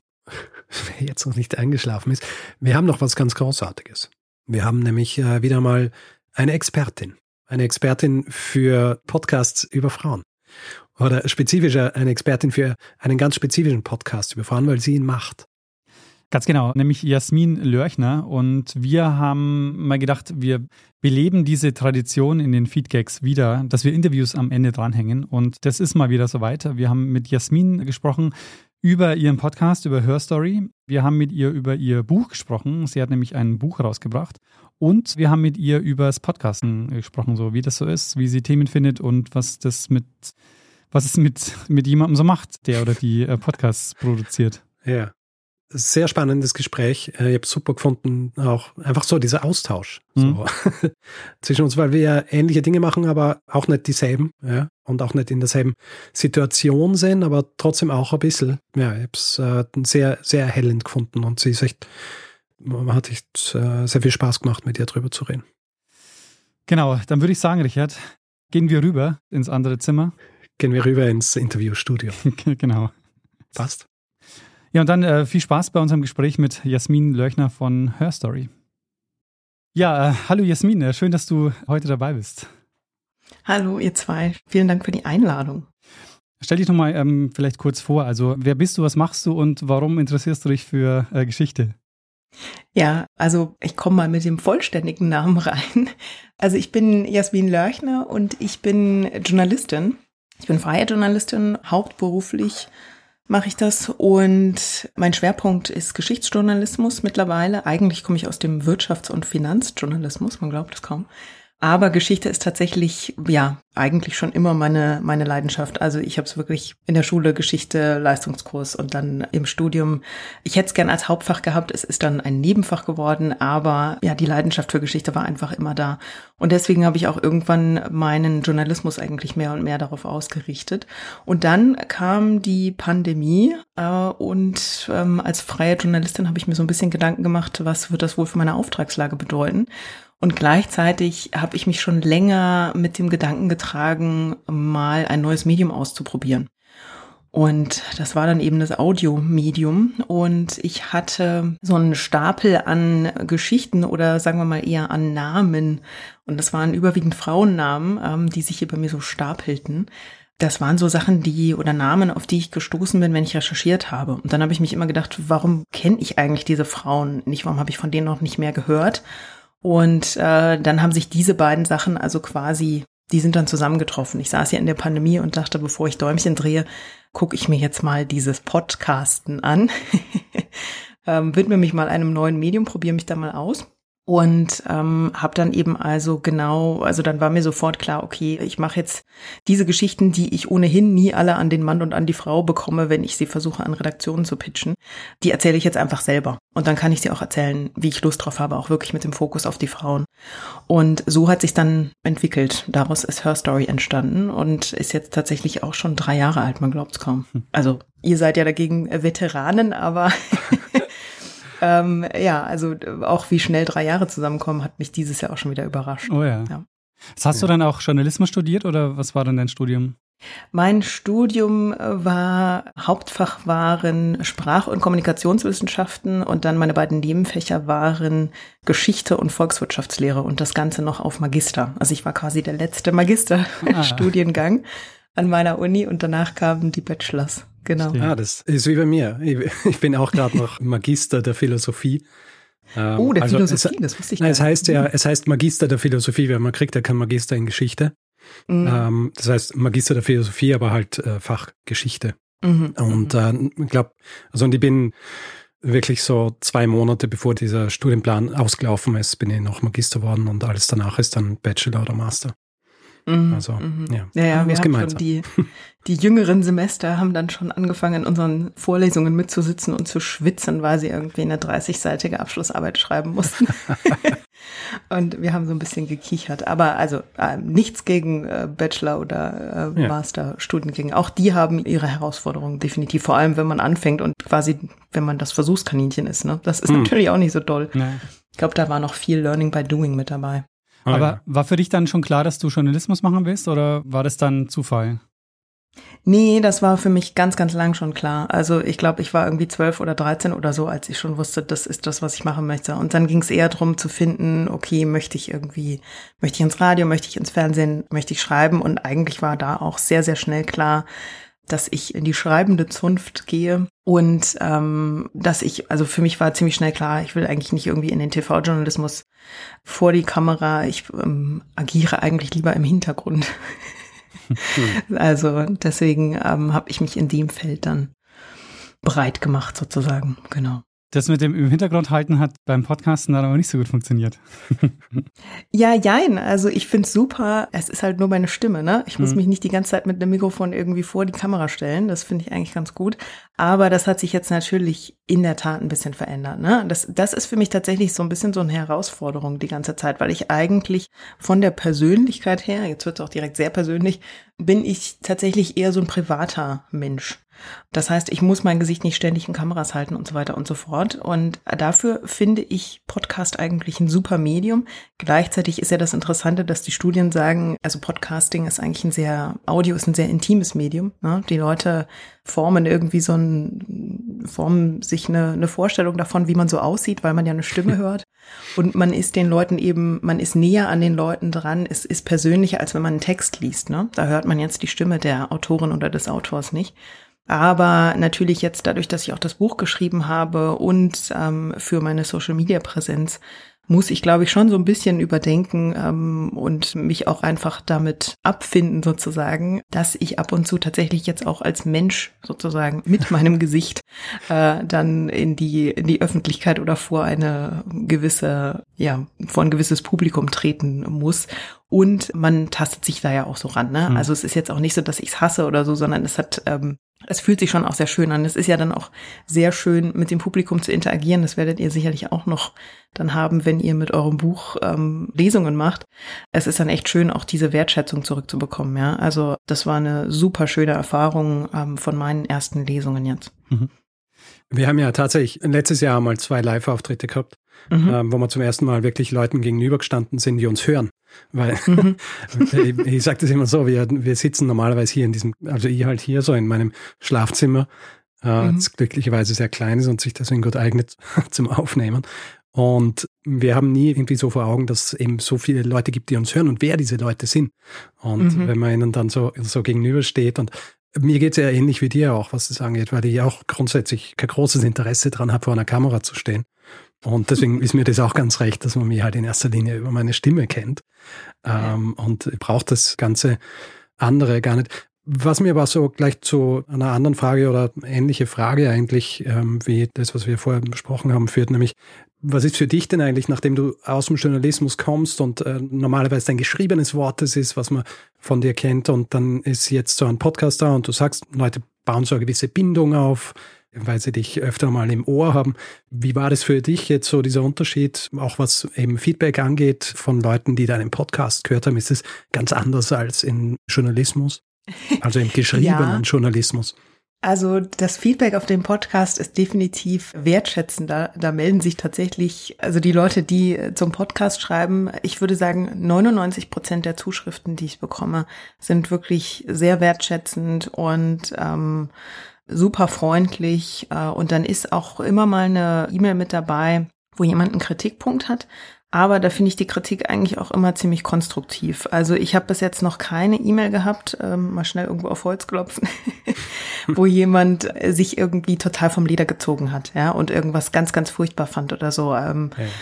Aber im Journalismus ist das tatsächlich ein bisschen anders. Da bekommt man dann schon mal in Anführungsstrichen Fanpost, die nicht ganz so nett ist. Ähm, und mhm. vor allem der Fehler, den man eigentlich nie machen sollte. Also ich schreibe ja relativ viel für den Spiegel und die haben natürlich Kommentarfunktionen. Und als Autorin oder als Autor die Kommentarspalte aufzumachen und in den Kommentaren zu lesen, ähm, worüber sich die Leute zum Teil so in die Haare bekommen, aber ähm, was sie auch so rauspicken. Jetzt ist es natürlich immer so, du kannst über, über Geschichten schreiben, sagen wir mal, so ein Spezialthema. Du schreibst über ein Thema im Zweiten Weltkrieg und du schreibst dann entweder über Flugzeuge oder über U-Boote. Da gibt's halt die totalen Kenner und Kennerinnen. Ne? Und die wissen ja. dann eben ganz genau, wo irgendein Hebel saß. Und wenn das im Text nicht richtig steht, dann gibt's aber einen gepfefferten Kommentar unten drunter. Oh ja. ähm, also da ich würde mal sagen, in den Kommentarspalten größerer Medien äh, tummeln sich Berufsbesserwisser und hm. Besserwisserinnen. ähm, wir haben auch ein etwas älteres Publikum dort oder Leserschaft, muss man sagen. Das sind so ein bisschen, gerade für Spiegelgeschichte haben wir so ein bisschen das Studienratspublikum. Hm. Da merkt man's. Die ja. melden sich sehr gerne mal. Ist aber auch okay. Also muss man, also, halt, liest man, wobei, dann ist gut. Wobei ich auch sagen muss, mit Zweiten Weltkrieg und vor allem entweder Flugzeugen oder U-Booten. Das ist natürlich auch ein Bereich, da, das ist, glaube ich, der schwierigste Bereich, um alle mhm. zufriedenzustellen. also ja, ich kann mich erinnern, der Dani hatte mal eine Folge gemacht, wo wir dann, ich glaube, es war ich weiß nicht, ob es erste oder ich glaube, es war Zweite Weltkrieg und äh, ich habe dann der Nachbesprechung habe ich irgendwas über U-Boote gesagt und ähm, war halt vollkommen falsch. Ja? Äh, bin auch dann öfters darauf hingewiesen worden. Wobei ich auch dazu sagen muss, dass das, was du sagst über Podcast-Publikum, das stimmt auf jeden Fall und das ist auch bei uns der Fall. Also auch all die Kritik, die dann kommen, ist nichts davon, ist irgendwie so, ja, du weißt ja gar nichts, obwohl ich in dem Zusammenhang mhm. tatsächlich äh, sehr wenig gewusst habe, sondern wirklich so einfach auch konstruktiv und einfach so, schau, ich kenne mich da aus und ich erkläre dir jetzt wie das wirklich ist und das ist okay für mich. Ja. Also ja. ich denke, sowas ist auch Teil und das ist, glaube ich, auch Teil der so dieses Podcast-Umfelds und wir bauen das ja dann auch immer ein in, in, mhm. in unser Feedback. Deswegen auch solche Folgen wie jetzt. Ja. Und ich finde, mhm. das ist eben ein großer Vorteil. Und ich habe es mir schon gedacht, dass im Vergleich zu, zu großen Medien wie Spiegel oder so, wenn du dort Dinge schreibst, dass dann, ja, da hast du halt Leute, die leben quasi in den Kommentarspalten. Ja. Und genau, äh, die leben genau. für die Kommentarspalten. Ja, ich, manche glaube ich wirklich. Und das sieht man ja genauso, wenn man mal auf anderen Medienseiten unterwegs ist und da so ein bisschen in den Kommentaren liest. Man merkt schon, dass manche Leute gehen wirklich darin auf, die denken, dass die Welt darauf wartet, dass man ihre Meinung zu bestimmten Themen liest und na, ist auch fein. Also bitte, ich, mhm. ja, ich scroll dann weiter. Ja. Aber ich habe auch den Eindruck, dass Podcasting ähm, sich sehr gut eignet für Leute, die schon ein gewisses Sendungsbewusstsein haben, also die schon auch gerne Themen in die Öffentlichkeit bringen, aber die gleichzeitig nicht unbedingt so die Rampensäue sind. Also die, die jetzt nicht unbedingt jede Bühne suchen. Ja, ich glaube schon. Also ich kann da jetzt wirklich nur aus meiner persönlichen Warte sprechen und äh, ich fühle mich da sehr wohl. Also, mhm. weil ich erzähle eigentlich gerne Geschichten oder schreibe gerne Geschichten auf. Und für mich war tatsächlich das Podcasting auch, dadurch, dass mein Job eben wirklich sehr schreibintensiv ist, war meine ursprüngliche Idee, durch ein anderes Medium hast du eben auch eine andere Form von ja, Geschichtsvermittlung sozusagen oder Geschichtenvermittlung. Ich kann meine Geschichten in Anführungsstrichen irgendwo erzählen und was, worüber ich dann natürlich nie so richtig nachgedacht habe, war, wie viel ich tatsächlich skripte und am Ende doch wieder schreibe. Hm. ähm, aber also allein auch irgendwie das ganze Notizen machen und so weiter und so fort. Und am Anfang war es wirklich sehr, sehr skriptintensiv. Ne? Also ich weiß nicht, wie das bei euch war. Es ist natürlich auch ein bisschen anders, wenn man ein Format hat. Ihr seid zu zweit, ihr könnt euch den Ball hin und her spielen. Wenn ich hänge im Mono-Format sozusagen, im Solo-Format, dann kommt da niemand. Wenn ich Glück habe, schnarcht der Hund dann mal, aber ansonsten füllt niemand die Stille. Insofern wurde bei mir sehr, sehr schnell klar. Also ich habe komplett eine Folge produziert. Das war so die, die Testfolge. Also da habe ich mit dem Equipment rumgetestet, da habe ich mit dem, mit Notizen und Skript rumgetestet und da hat sich sehr schnell rauskristallisiert, okay, du brauchst definitiv oder für meinen Anspruch, ich möchte definitiv einen bestimmten Standard an Technik haben ohne da jetzt gleich ein Tonstudio einzurichten. Ähm, und ich brauche definitiv ein bestimmtes Gerüst. Und am Anfang war das wirklich komplettes Skript. So. Und mhm. das variiert so ein bisschen mittlerweile. Das hängt auch ein bisschen damit zusammen, wie, ähm, wie gut ich das Thema schon kenne. Also in manchen Bereichen kenne ich mich einfach beruflich auch ein bisschen besser aus oder durch meinen Beruf ein bisschen besser aus, weil ich da schon viel häufiger drüber geschrieben habe. Dann ähm, brauche ich nicht ganz so viel Gerüst. Wenn ich zum Beispiel in die Antike gehe, ähm, die bei mir so ein bisschen einfach über die ich nicht so häufig schreibe und über die ich auch noch nicht so ganz so viel gelesen habe, da mache ich mir dann tatsächlich eher mehr Notizen als weniger. Genau. So mhm. läuft das ungefähr bei mir. Ich weiß nicht, wie das bei euch ist. Ihr habt wahrscheinlich so ein paar eurer Stichpunkte gerade für die Hauptfolgen. Ja, also tatsächlich ist es bei uns fast umgekehrt gewesen. Also ich kann mich erinnern, die frühen Folgen, da waren es bei mir in erster Linie so ein paar Stichwörter, waren natürlich mhm. auch irgendwie vom vom Scope her anders. Ja, haben wir so gesagt, ja, wir machen eine Viertelstunde, 20 Minuten oder so.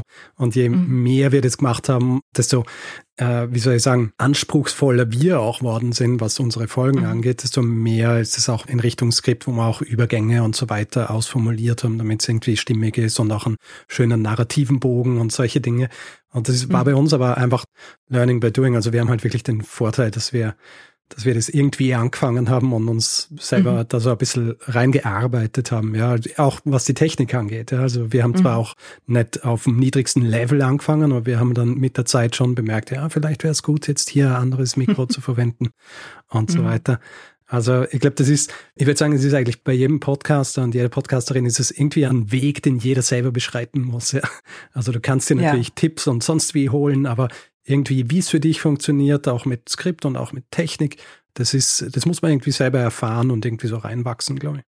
Genau, ich glaube, da gibt's, also natürlich gibt's die, wie du sagst, die Tipps, aber letzten Endes für manche ist es eben so, die können super nur mit drei Stichpunkten und anderen gefällt's mit einem Skript eben wesentlich besser. Mhm. Ne? Also ja. ich glaube, da muss jeder und jeder so den eigenen Weg finden. Und gerade bei den Indie-Podcasts, das gehört, glaube ich, einfach auch mit dazu, dass die Hörerinnen und Hörer im Prinzip auch so eine, die kommen so ein bisschen mit auf diese Reise, ne? Also man hört das, meine allererste Folge, ähm, die ich, also ich traue mich gar nicht, die nochmal anzuhören von vor drei Jahren.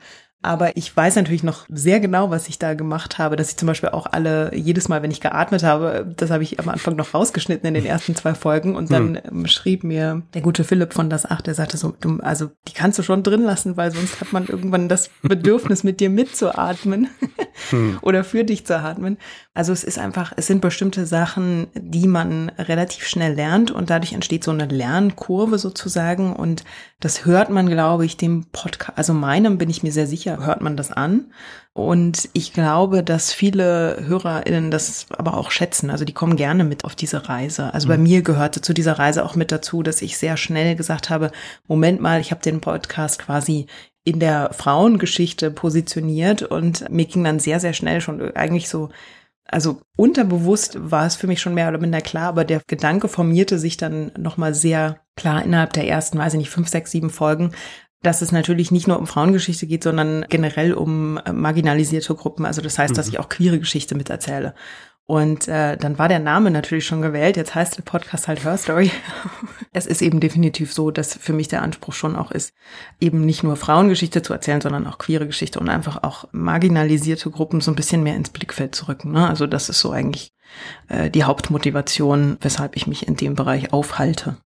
Diesbezüglich auch finde ich es hervorragend, wie du das nämlich auch beschreibst bei deinem Podcast, weil du ganz dezidiert sagst, du möchtest nicht Frauengeschichte erzählen in dem Sinn, dass alle Frauen oder queere Menschen oder marginalisierte Menschen, über die du sprichst, die sind automatisch Heldinnen, ja, oder mhm. sind automatisch Leute, die großartig sind, die ohne Makel sind, sondern mhm. du, du möchtest ihre Geschichte erzählen oder du möchtest halt auch aufzeigen, dass das nicht automatisch bedeutet, dass man auf der guten Seite steht oder dass man ohne dass auch Menschen, die marginalisiert sind, einen Beitrag geleistet haben in der Geschichte, dass sie genauso auch als Menschen nicht die besten Menschen sein müssen, damit man ihre Geschichte erzählt. Und das ist nämlich auch so ein bisschen so dieser Ansatz, habe ich das Gefühl, den, den wir halt haben, auch wenn wir Geschichten von Frauen erzählen und die nicht deshalb erzählen, weil sie Frauen sind in erster Linie, sondern weil sie halt einen Impact gehabt haben in der Geschichte.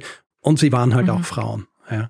Und ich glaube, ähm, deswegen mag ich auch deine Auswahl der Geschichten recht gerne. Ich habe Du hast ja Erfolge über sie gemacht und du hast sie dann auch in deinem Buch äh, verewigt, Jinga, mhm. die ja tatsächlich auch einfach ein Kind ihrer Zeit war. Ja, also ein Kind mhm, ihrer Zeit, mhm. trotzdem außergewöhnlich, weil sie als Frau die Macht ergriffen hat, aber auch was den Sklavenhandel und so weiter betrifft, wo man gerne mal versucht, das irgendwie so drüber zu gehen und zu sagen, ja, was, aber tatsächlich war das ja auch verbreitet damals, mhm. ähm, auch bevor es da quasi transatlantische Sklavenhandel war, sondern dass, dass es Sklaven gegeben hat. Und du ignorierst es aber halt auch nicht in deiner Folge und auch nicht in deinem Text, den du drüber geschrieben hast, weil es halt einfach auch ein Teil von ihr ist und Teil der Komplexität. Ja, auf jeden Fall. Also ich finde, wir können nicht nur perfekte Geschichte erzählen, weil so ist Geschichte eben auch einfach nicht. Ne? Also wenn wir versuchen, perfekte Figuren rauszugreifen, ich glaube, dann verfälschen wir auch Geschichte. Und das gilt jetzt nicht nur irgendwie für Frauen, über die wir sprechen, sondern das gilt für alle Figuren, über die wir sprechen. Ich meine, wir müssen nur mal in unsere deutsche Geschichte schauen, die ist tatsächlich, also da gibt's nicht nur perfekte Figuren, die uns sehr, sehr viel beschäftigen. Ne? Hm. Und es gibt so ein bisschen, um da nochmal grundsätzlich drauf zu schauen, ich glaube, es gibt in der Frauengeschichte um, so ein bisschen dadurch, dass sie so lange ignoriert wurde. Also das, ich glaube, das hat man häufiger bei solchen Phänomenen. Wenn etwas sehr, sehr lange ignoriert wurde, dann versucht man, dann gibt es so eine Tendenz, erstmal nur die wirklich die besten Sachen rauszugreifen, nur das hm. Gute, das Beste zu erzählen, um eben vom nicht so perfekten abzulenken oder nicht abzulenken, aber um das erstmal zu übergehen und zu sagen, ja, wir brauchen doch überhaupt erstmal ein Rampenlicht. Mhm. Und ich glaube aber, dass das nicht so richtig, ich glaube, dann wiederholt man einen Fehler, weil man dann also ich sage immer, wir, dann erzählt man Geschichte wieder so ein bisschen mit Scheuklappen. Ne? Also man versucht wieder irgendwas auszublenden oder man verfälscht und verformt eben auch diese Protagonistinnen dann, mhm. indem man so tut, als hätten die keine Schattenseiten gehabt. Und ich glaube, also damit wird man ihnen einfach nicht gerecht. Das ist dann einfach, das ist dann einfach nicht richtig sozusagen. Also bei Jinga die finde ich da tatsächlich auch eine sehr interessante Figur. Ihr habt ja auch eine Folge über sie gemacht. Mhm. Und ich finde es da, also für mich sind gerade diese Frauen spannend, die eben sehr komplex sind, ne? die zum einen gegen Konventionen ihrer Zeit verstoßen und die uns wirklich aufmerken lassen, weil sie in einer Zeit, in der Frauen eben nicht in Machtpositionen waren, in eine Machtposition gekommen sind. Aber was haben sie dann mit dieser Macht getan? Und wie haben sie versucht, die zu sichern? Da gibt's eben bei ihr ja auch die ganzen Gerüchte, dass sie vielleicht auch nachgeholfen hat, um an die Macht zu kommen, mhm. ne? dass sie ihren eigenen Bruder irgendwie mit aus dem Weg geräumt hat. Und ich finde, das muss man wirklich alles miterzählen. Und gerade auch wenn wir über Kolonialismus und über Versklavung und Sklavenhandel reden, dann müssen wir auch darüber reden, dass das natürlich auch auf dem afrikanischen Kontinent auch innerhalb verschiedener afrikanischer Regionen den innerafrikanischen Sklavenhandel gab und dass sie eben, um sich gegen eine Kolonialmacht zu wehren, mit der anderen einen Pakt geschlossen hat und hm. dass da Versklavung mit dazugehörte. Also ich finde das total spannend. Und was man bei ihr auch, was ich bei ihr auch sehr faszinierend finde, sie wird auch gern mal in die queere Region gerückt, weil sie ja sich zumindest anfangs männlich kleidete und diesen Harem hatte, mhm. äh, in dem sich Männer aufhielten, die sie aber ihre Frauen genannt hat. Und ähm, dann gibt's Meinungen, dass sie das jetzt also zu einer zu einer queeren Protagonistin macht, ich bin da ein bisschen vorsichtiger. Also ich bin da auch gerade immer, das finde ich ist immer so die große Herausforderung, wenn wir aus dem Heute in die Vergangenheit schauen und dann mit den Begrifflichkeiten, die wir heute haben, dann irgendwie behaupten, also das war jetzt eine Transperson. Mhm. Das finde ich zu solcher, ja, zu solch was ist, jetzt suche ich gerade nach dem richtigen Wort. Das sind dann so, so Statements, die man abgibt, die sehr absolut sind und ja. für die wir aber nicht immer genügend ähm, Hinweise haben. Und ich ja. glaube, man muss sie auch wieder, man kann sie wieder nicht rauslösen, sondern man muss sie wieder in der Komplexität sehen. Und bei Jinga sehe ich zum Beispiel, dass sie äh, mit allen möglichen Mitteln versucht hat, ihre Macht zu festigen. Und da gehörte mit dazu, als man ihr gesagt hat, naja, ähm, der König ist eigentlich ein, also der König, sprich ein Mann, dass sie eben sich auch im Äußerlichen angepasst hat, weil man auch nichts davon hört oder liest, dass sie vorher schon irgendwie sich männlich gekleidet hat oder sonst irgendwie. Also ich kann mir dann nicht so eine fünfminütige historische, äh, übertrieben gesprochen, Episode rausgreifen und dann sagen, das war jetzt aber eine, hm. das ist jetzt mein Beweis, meine Beweisführung dafür, dass wir hier eine queere Persönlichkeit haben. Ich muss es miterzählen, aber ich kann mich dazu auch positionieren so ein bisschen und ich muss es auch ein bisschen einordnen. Darum geht's mir dann auch immer. Mhm. Ja. Weil es ist eben, also, weil wir können ja auch nicht unsere Vorstellungen den Leuten unterstellen, also den, den Leuten in der Vergangenheit. Genau. Unsere Lebenswelt ist eine komplett andere und wenn du, keine Ahnung, 200, 300, 400 Jahre zurückgehst, dann haben die Leute eine andere Lebensumgebung, eine andere Lebenswelt, haben andere Vorstellungen von ihrer Identität und ich glaube, das genau. kann man nicht eins zu eins äh, gleichsetzen.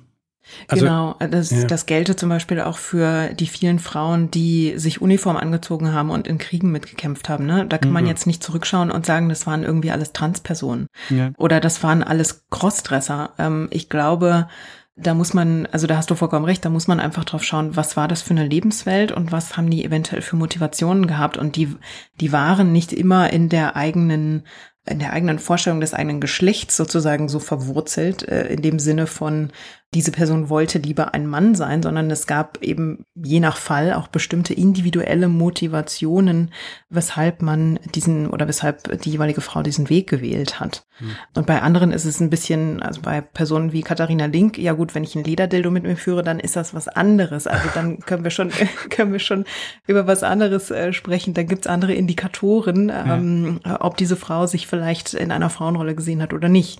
Ja. Ja. Also da äh, ist auch immer wieder eine Herausforderung, wenn man dann drüber spricht und sich da auch reingräbt und schaut, was findet man denn an Hinweisen und an Aufzeichnungen. Und ganz oft ist das ja auch die Krux, ne? Also wenn wir kein persönliches Tagebuch haben, in, hm. in das jemand reingeschrieben hat, ganz explizit, ich fühle mich so und so, dann können wir eben nur Vermutungen anstellen. Und hm. dann finde ich es aber auch, wenn man solche Geschichten erzählt dann finde ich es nur fair, das auch transparent zu machen. Und das finde ich auch ganz wichtig, das dann transparent zu machen, um eben zu sagen, wir können das nicht mit absoluter Gewissheit behaupten, sondern wir müssen hier einfach die Komplexität ansprechen des Themas. Hm. Und ähm, ich glaube aber im Übrigen auch, also ich meine, heute sprechen wir drüber, es gibt eben nicht nur Männlein, Weiblein, ähm, also es gibt so eine Bandbreite. Und ich finde, wenn wir auch nicht sofort ähm, Label verteilen, die wir historischen ProtagonistInnen aufdrücken, dann können wir diese Bandbreite im Prinzip und dieses, dass es eben nicht immer alles eindeutig ist, das können wir dann eben auch in der Vergangenheit aufzeigen. Also dass, ähm, wenn wir heute darüber streiten, äh, was gibt es jetzt angeblich, was ist das jetzt angeblich für eine neue Mode, dass hm. man jetzt plötzlich genderfluid ist und so weiter und so fort, mh, mm, ja, das ist es eben nicht. Es ist keine neue Mode. Und da einfach zurückzuschauen und sichtbar zu machen, wie viele in Anführungsstrichen uneindeutige Biografien und ähm, Geschlechteridentitäten gab es auch damals schon, dann können wir vielleicht so ein bisschen auch diesen, äh, wäre meine Hoffnung, ähm, dass wir vielleicht auch so ein bisschen diesen extremen Kulturkampf, den wir gerade da führen, ein bisschen entschärfen können. Mhm. Ähm, ist eine, ich glaube, es ist eine sehr ähm, hehre Hoffnung. Ja, das ja, ist natürlich auch wichtig, dass man, also ich meine, man nutzt Geschichte ja auch häufig, um sich Vorbilder in der Vergangenheit zu suchen. Und da genau. ist es genau. natürlich auch ein wichtiger Punkt, weil man sucht ja auch Personen, mit denen man sich identifizieren kann.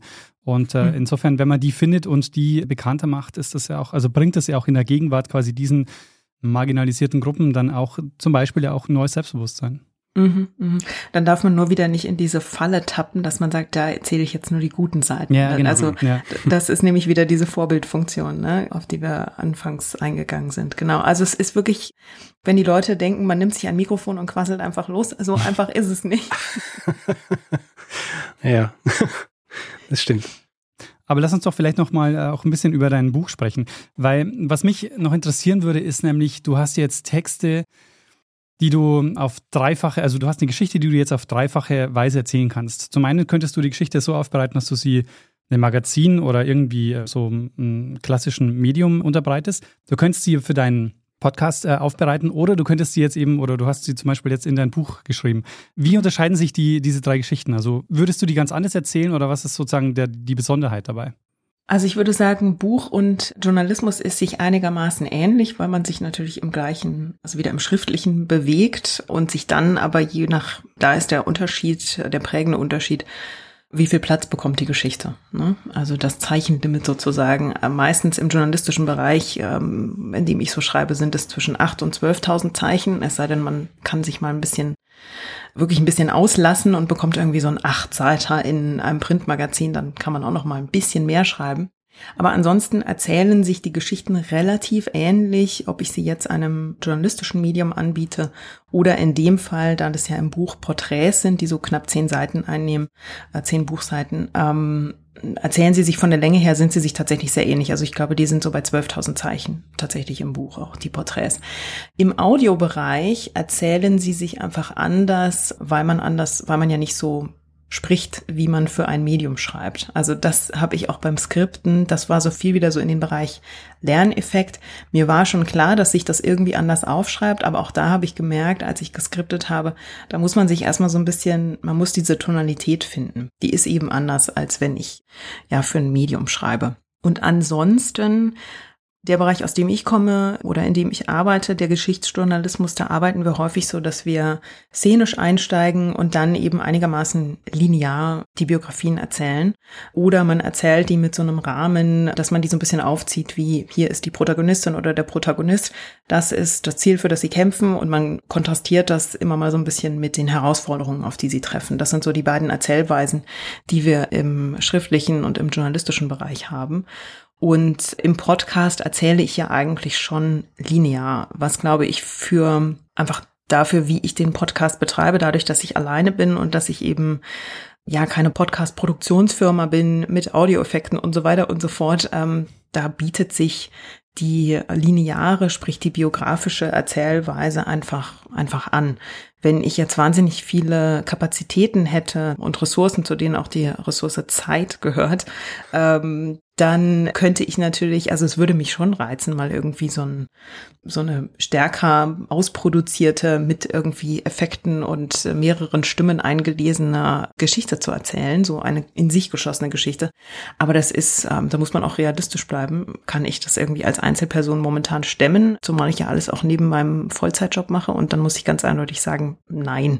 Hm. Also insofern, deswegen erzähle ich im im Podcast ähm, linear und da unterscheidet sich das, glaube ich, plus eben die Sprache sozusagen, dass man einfach ein bisschen mehr spricht, wie einem der Schnabel gewachsen ist.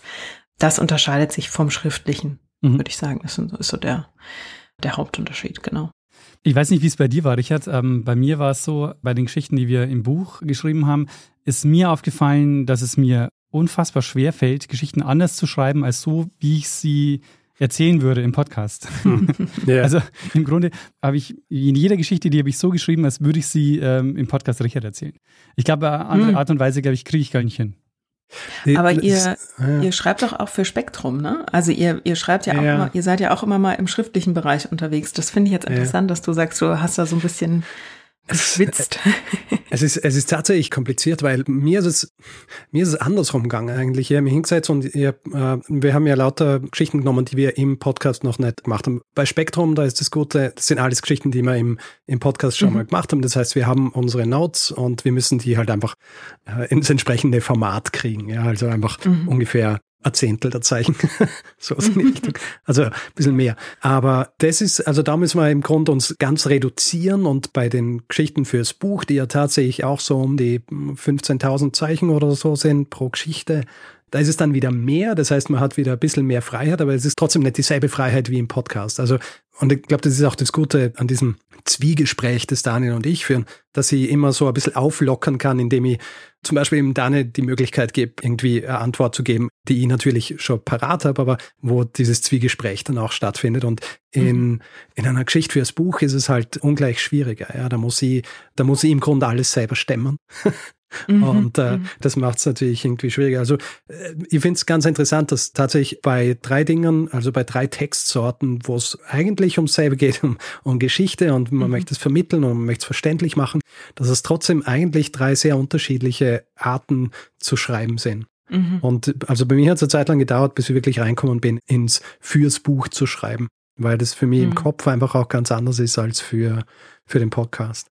Vor allem auch, weil beim Podcast weiß ich, ich kann es jetzt mal so aufschreiben, aber ich kann es dann noch anders sagen, ähm, mhm. weil ich irgendwie im Kopf habe, wie ich es sagen will. Ja.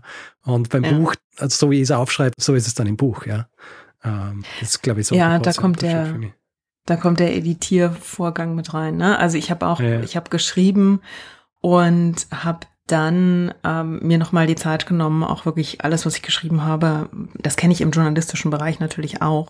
Wir schreiben und wir redigieren uns erstmal selbst, bevor hm. dann die nächste Redakteurin oder der nächste Redakteur draufschaut und nochmal drüber redigiert. Und dieses, ich glaube, das hat mir natürlich beim Buchschreiben auch sehr geholfen. Ne? Also ich kenne einfach diesen Schreibprozess. Ich bin es gewöhnt, mich selbst zu redigieren. Und da weiß ich auch ganz genau, wenn ich genug Zeit habe, um es zur Seite zu legen.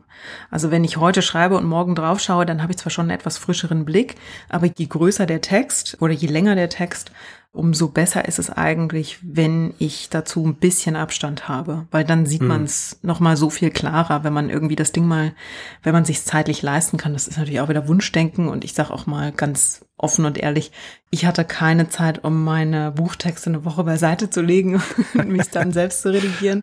No way. Ähm, aber wenn man so diesen Abstand dazwischen hat, dann ist es wirklich so, man hat zwischendurch mal was, man war gedanklich wieder ganz woanders, man hat was anderes gemacht. Das ist für mich ganz, ganz wichtig, um dann mit einem frischen Blick drauf zu schauen und zu sagen, was habe ich denn hier geschrieben? Das muss man mhm. doch ganz anders ausdrücken. Dann sieht man es manchmal viel, viel klarer. Ah, ja. ja.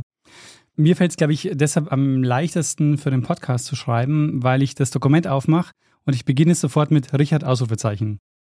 Und, und in dem Moment ist für dieses Dokument klar, okay, dieses Dokument erzählt jetzt Richard die Geschichte und, ähm, und so kann ich es dann noch weiterschreiben. Und im Buch kam es öfter vor, dass die Lektorin dann so angemerkt hat, ja, der Einstieg ist gut, aber du kannst nicht im Einstieg schon komplett alles verraten.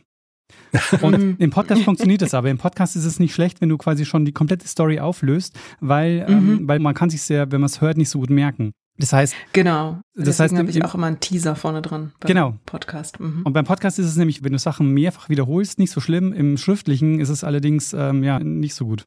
Dann kommt die Lektorin mit dem Rotstift. genau. Also das hatten wir doch schon mal, Daniel.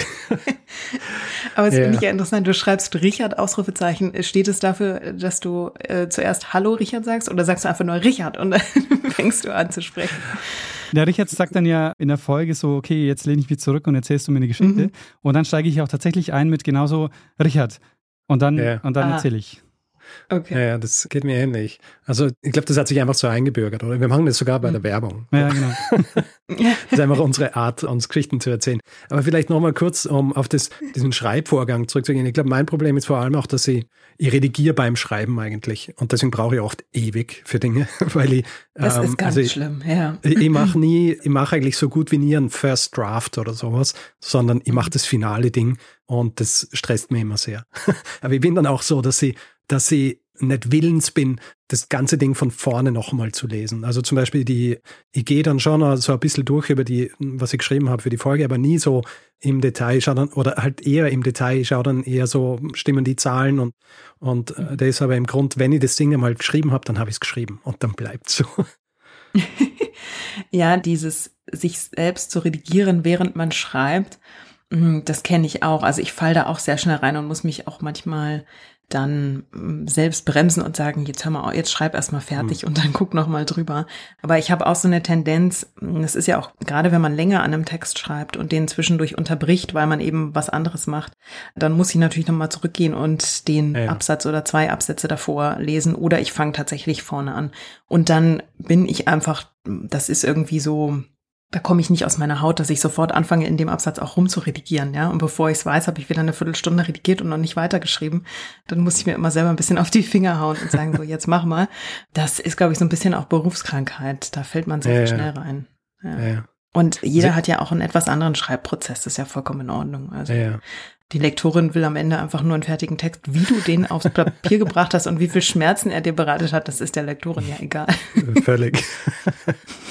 Na, ich meine, das Gute ist, äh, nachdem wir das jetzt Vollzeit machen, also ich habe jetzt, zumindest ich, äh, ich weiß nicht, wie der Daniel das tatsächlich macht, ich glaube, du machst das in mehreren Etappen, aber bei mir ist es wirklich so, ich schreibe meinen Text für die Folge, die am Freitag aufgenommen wird, die schreibe ich am Donnerstag und da sitze ich einfach so lange, wie ich sitze. Also mhm. setze mich am Donnerstag in der Früh hin und meistens wenn ich Glück habe, bin ich um, um sechs am Abend fertig und wenn ich Pech habe, sitze ich halt um eins noch. Aber bei mir ist immer mhm. quasi, der Text muss an einem Tag stehen. Das ist mhm. wahrscheinlich auch dann mein, warum ich nicht willens bin, das Ding noch einmal zu redigieren, weil ich nicht mal die Zeit dafür habe. ja, sonst müsstest du freitags noch früher aufstehen. Ja, nein, das geht gar nicht. Das ist die eine, nee, eine Luxus, den ich mir gönne als Freischaffender, dass ich nicht um sechs aufstehe. Ja. Das könnte ich zum Beispiel nicht. Also ich brauche auf jeden Fall drei unterschiedliche Phasen, die nicht am selben Tag sein dürfen. Hm. Ähm, weil ich, äh, es bereitet mir, glaube ich, die größten Schmerzen, die Struktur festzulegen. Und das beginnt mit dem Beginn, also wie ich quasi in die Geschichte einsteige. Mhm. Und wie ich dann den Übergang schaffe, dann in die Chronologie zu kommen. Und den, äh, da glaube ich, brauche ich meistens schon auf jeden Fall einen Nachmittag. Mhm. Und mhm. den Rest, über den kann man dann reden, den kann man dann vielleicht an einem Tag machen. Aber so diese, diese mhm. zwei, drei so zeitlich voneinander getrennten ähm, Schreibschritte, die brauche ich auf jeden Fall. Mhm. Ja, das kann ich verstehen. Also ich habe auch manchmal die Schmerzen des ersten Satzes sozusagen. Ähm, die, also gerade weil wir ja oft auch szenisch einsteigen, sich dann zu überlegen, welche Szene ist jetzt irgendwie die beste und wie komme ich aus der Szene, wie zoome ich wieder raus, um dann mhm. im Journalismus nennen wir das Portal, um das Portal zu schreiben, mit dem man dann ins große Ganze, in den Text über das große Ganze einsteigt. Ähm, mhm. das, da hirne ich auch immer mal wieder länger drüber nach. Mhm. Das ist lustig, weil das ist für mich, das ist das, das bei mir als erstes steht. Also das mhm. weiß ich eigentlich bei jeder Geschichte schon von Anfang an, mit was ich starte. Also, weil ich, das ist ja auch tatsächlich so, ich nenne es immer Cold Open, du nennst es szenisch, also wirklich so dieses mhm. irgendwo rein in die Geschichte und irgendwas, was dann das Interesse weckt und dann mhm. quasi noch einen Schritt zurückgehen und äh, sagen, jetzt sprechen wir über das und das und dann kann man, kann man es ja zum Beispiel auch chronologisch starten und so weiter. Mhm. Und da weiß ich eigentlich, wenn ich anfange über Geschichte zu lesen oder wenn ich eine Geschichte oder ein Thema dazu die Sachen gelesen habe, dann weiß ich immer sofort schon, mit was ich starte. Weil es, mhm. ähm, mhm. das ist wahrscheinlich, ja, das ist wahrscheinlich mein Saving Grace in dem ganzen Prozess. Meistens ist es so, wenn ich recherchiere, dann formt sich auch relativ schnell, das ist eine gute Einstiegsszene. Dann ist es eher so, die Einstiegsszene, die muss bei mir tatsächlich immer, das ist die, die ich immer bis zum geht nicht mehr selbst redigiere. Also die möchte ich irgendwie yeah. perfekt haben und genau mhm. deswegen bin ich dann äh, bei Daniel, da kann ich dann auch äh, wirklich länger dran rumbasteln, hm. bis ich dann damit einverstanden bin und zufrieden bin, ähm, wie die jetzt da steht und äh, wohin sie dann als nächstes führt. Was es ist, ist immer relativ schnell klar, aber ja. wie genau ich das jetzt ja. mit welchen Details und ähm, wie ich sie möglichst so so packend wie möglich erzähle, da kann ich, oh Gott, ja, da kann ich zu viel Zeit mit, mit verbringen. Da habe ich so ein bisschen so ein Perfektionismusproblem. Mhm. Magst du uns vielleicht noch ein, also quasi eine Kurzfassung einer Geschichte aus deinem Buch geben, wo du findest, dass sie außergewöhnlich ist, vielleicht außergewöhnlich deshalb auch, weil man wirklich sehr wenig von ihr kennt oder weil sie, ja, weil sie aus anderen Gründen außergewöhnlich ist? Also ich glaube, ähm, ich überlege gerade, eigentlich die Frau, über die ich mit euch sofort sprechen würde, ist Gala Dali, wo man jetzt natürlich beim Nachnamen denkt, mhm. na, also den kenne ich noch. Ähm, aber ich glaube, genau deswegen finde ich es so spannend, weil man natürlich Salvador Dali, ich weiß nicht in wie vielen Häusern äh, und Wohnungen eine schmelzende Uhr irgendwo als Print an der Wand hängt. äh, und wie viele von uns natürlich in der Schule oder in der Uni irgendwie mit ihm in Berührung gekommen sind. Ne? Also Salvador Dali kennt irgendwie jeder und Gala Dali aber eben nicht so viele. Und bei ihr finde ich wirklich faszinierend, dass sie so dazu beigetragen hat, dass er so ein erfolgreicher Künstler wurde. Gerade wenn wir über Frauen von Künstlern sprechen, dann werden die ja sehr oft im Bereich Muse verortet, hm. wo ich mir auch immer denke, gibt's das eigentlich auch in der männlichen Form? Wie heißt das dann? Muserich oder äh, was ist das dann? Mm. Und Muse passt halt auf sie auch nicht so wirklich. Also Sie wurde in Russland geboren und ist als junge Frau das erste Mal nach Europa gekommen und ist eigentlich auch mit einem sehr typischen oder also mit einem sehr russisch, wenig überraschend, mit einem sehr russisch klingenden Namen geboren worden, hat sich aber ganz schnell, sich glaube ich Jelena mit Vornamen, hat sich aber ganz schnell dann irgendwie nur noch mit Gala vorgestellt und hat, da merkt man, sie hat schon sehr früh angefangen, das war so mit 18, 19, da war sie zur Kur, weil sie Tuberkulose hatte war sie in der Schweiz zur Kur. Und da hat sie sich eben schon als Gala vorgestellt und hat angefangen, so ein bisschen so ihre eigene Geschichte zu erfinden und ihren eigenen Faden zu spinnen sozusagen. Und war ziemlich erfolgreich darin, einen Teil ihrer Geschichte, gerade so ihre Kindheit, ihre Jugend, so ihre Herkunft, ziemlich zu verschleiern. Dann war sie ja zunächst ähm, auf dieser Kur hat sie Paul Éluard kennengelernt, den französischen Dichter, und war mit dem in erster Ehe verheiratet und hat auch da so ein bisschen Einfluss drauf geübt, wie er sich als Poet quasi entwickelt hat und diese Ehe ist dann irgendwann davon äh, gekennzeichnet worden. Ähm, sie haben erstmal eine Ehe zu dritt geführt, nämlich mit Max Ernst, der ja auch manchen ein Begriff mhm. sein dürfte, dem Dadaisten. Der ist dann direkt bei denen mit eingezogen, hat bei denen das ganze Haus irgendwie alle Türen und Wände bemalt, während Paul Eloard da saß und durch diese Ehe zu dritt in eine totale Schaffenskrise gefallen ist. Und das hat sich dann, erst hat sich die Ehe zu dritt aufgelöst, dann hat sich auch die tatsächliche Ehe aufgelöst, äh, weil man in einem Versuch, diese Ehe zu retten, nach Spanien fuhr, um mal wieder einen neuen Maler zu treffen. Also die waren eben beide, die haben sich beide im Kunstsammeln eben auch betätigt und Paul Edouard war sehr kunstinteressiert und hat eben immer versucht, neue Maler kennenzulernen. Und dann gab es da diesen jungen äh, spanischen, etwas äh, seltsamen Maler Salvador Dali. Und zudem sind sie also nach Spanien gefahren im Urlaub mit ihrer Tochter, um den kennenzulernen. Und das Muster wiederholte sich dann. Ähm, Paul Eloy reiste dann irgendwann mit der Tochter ab, weil seine Frau sich eben einen neuen Liebhaber gesucht hatte. Ähm, das war eben Salvador Dali. Und äh, was man jetzt denkt, das hätte nur, eine, nur noch mal so eine Affäre ähm, oder eine außereheliche Beziehung sein können, äh, wurde dann tatsächlich quasi die, ja, die definierende Verbindung in ihrem Leben, würde ich sagen. Und die beiden sind also dann, ja, haben sich gefunden und er war damals noch super jung und sie hat eben im Hintergrund wirklich so ein bisschen die Fäden gezogen. Also sie hat quasi ein System entwickelt, wie man seine ähm, seine Drucke und seine Bilder an den Mann und an die Frau bringt. Sie hat nämlich so eine Art man könnte es, äh, wenn man heute an Patreon und Steady denkt, also an diese Unterstützermodelle, die wir ja alle haben, ähm, sowas in der Tat hat sie auch aufgezogen. Also sie hat so ein paar LiebhaberInnen äh, gefunden, die eben seine Kunst mochten und dann haben die quasi einen Vertrag aufgesetzt und haben gesagt, es wird ausgelost, einmal im Monat muss eine oder einer von euch, ich glaube zwei Lithografien, also es war eine bestimmte Anzahl, ein oder zwei, entweder ein Bild und eine Lithografie oder zwei Lithografien von ihm kaufen. Und auf diese Weise haben sie sich eben ja quasi so ein Grundeinkommen sichergestellt. Ne? Mhm. Und ähm, da hatte sie so ein bisschen, da hatte sie ihre Finger im Spiel und sie war auch diejenige, die dann ähm, wirklich sehr schnell für ihn Verträge ausgehandelt hat und die beim Verkauf seiner Bilder auch die Fäden gezogen hat. Sie hat sich sehr gerne eines Tricks bedient, hat nämlich die Käuferinnen und Käufer erst in dem Glauben gelassen, der Preis sei in Peseten äh, vereinbart worden. und hat dann später quasi eins zu eins gesagt, nein, nein, das waren doch Dollar. Ähm, und der Wechselkurs von Peseten zu Dollar war natürlich jetzt nicht besonders äh, vorteilhaft für die Käuferinnen und Käufer, aber sie haben sich offenbar darauf eingelassen.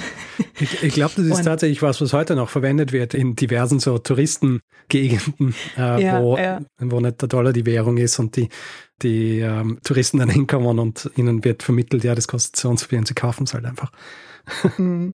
Also äh, sehr klug, natürlich auch nicht äh, die allerfeinste ähm, geschäftliche Art, mit Kundinnen und Kunden umzugehen, aber sie war einfach, und äh, da habe ich halt auch so ein bisschen so eine Schwäche für, ich komme ja aus dem Wirtschafts- und Finanzjournalismus, ich finde es immer sehr faszinierend, ähm, oder was heißt faszinierend, das ist natürlich, es sollte keine Überraschung sein, dass auch Frauen sehr geschäftstüchtig sind.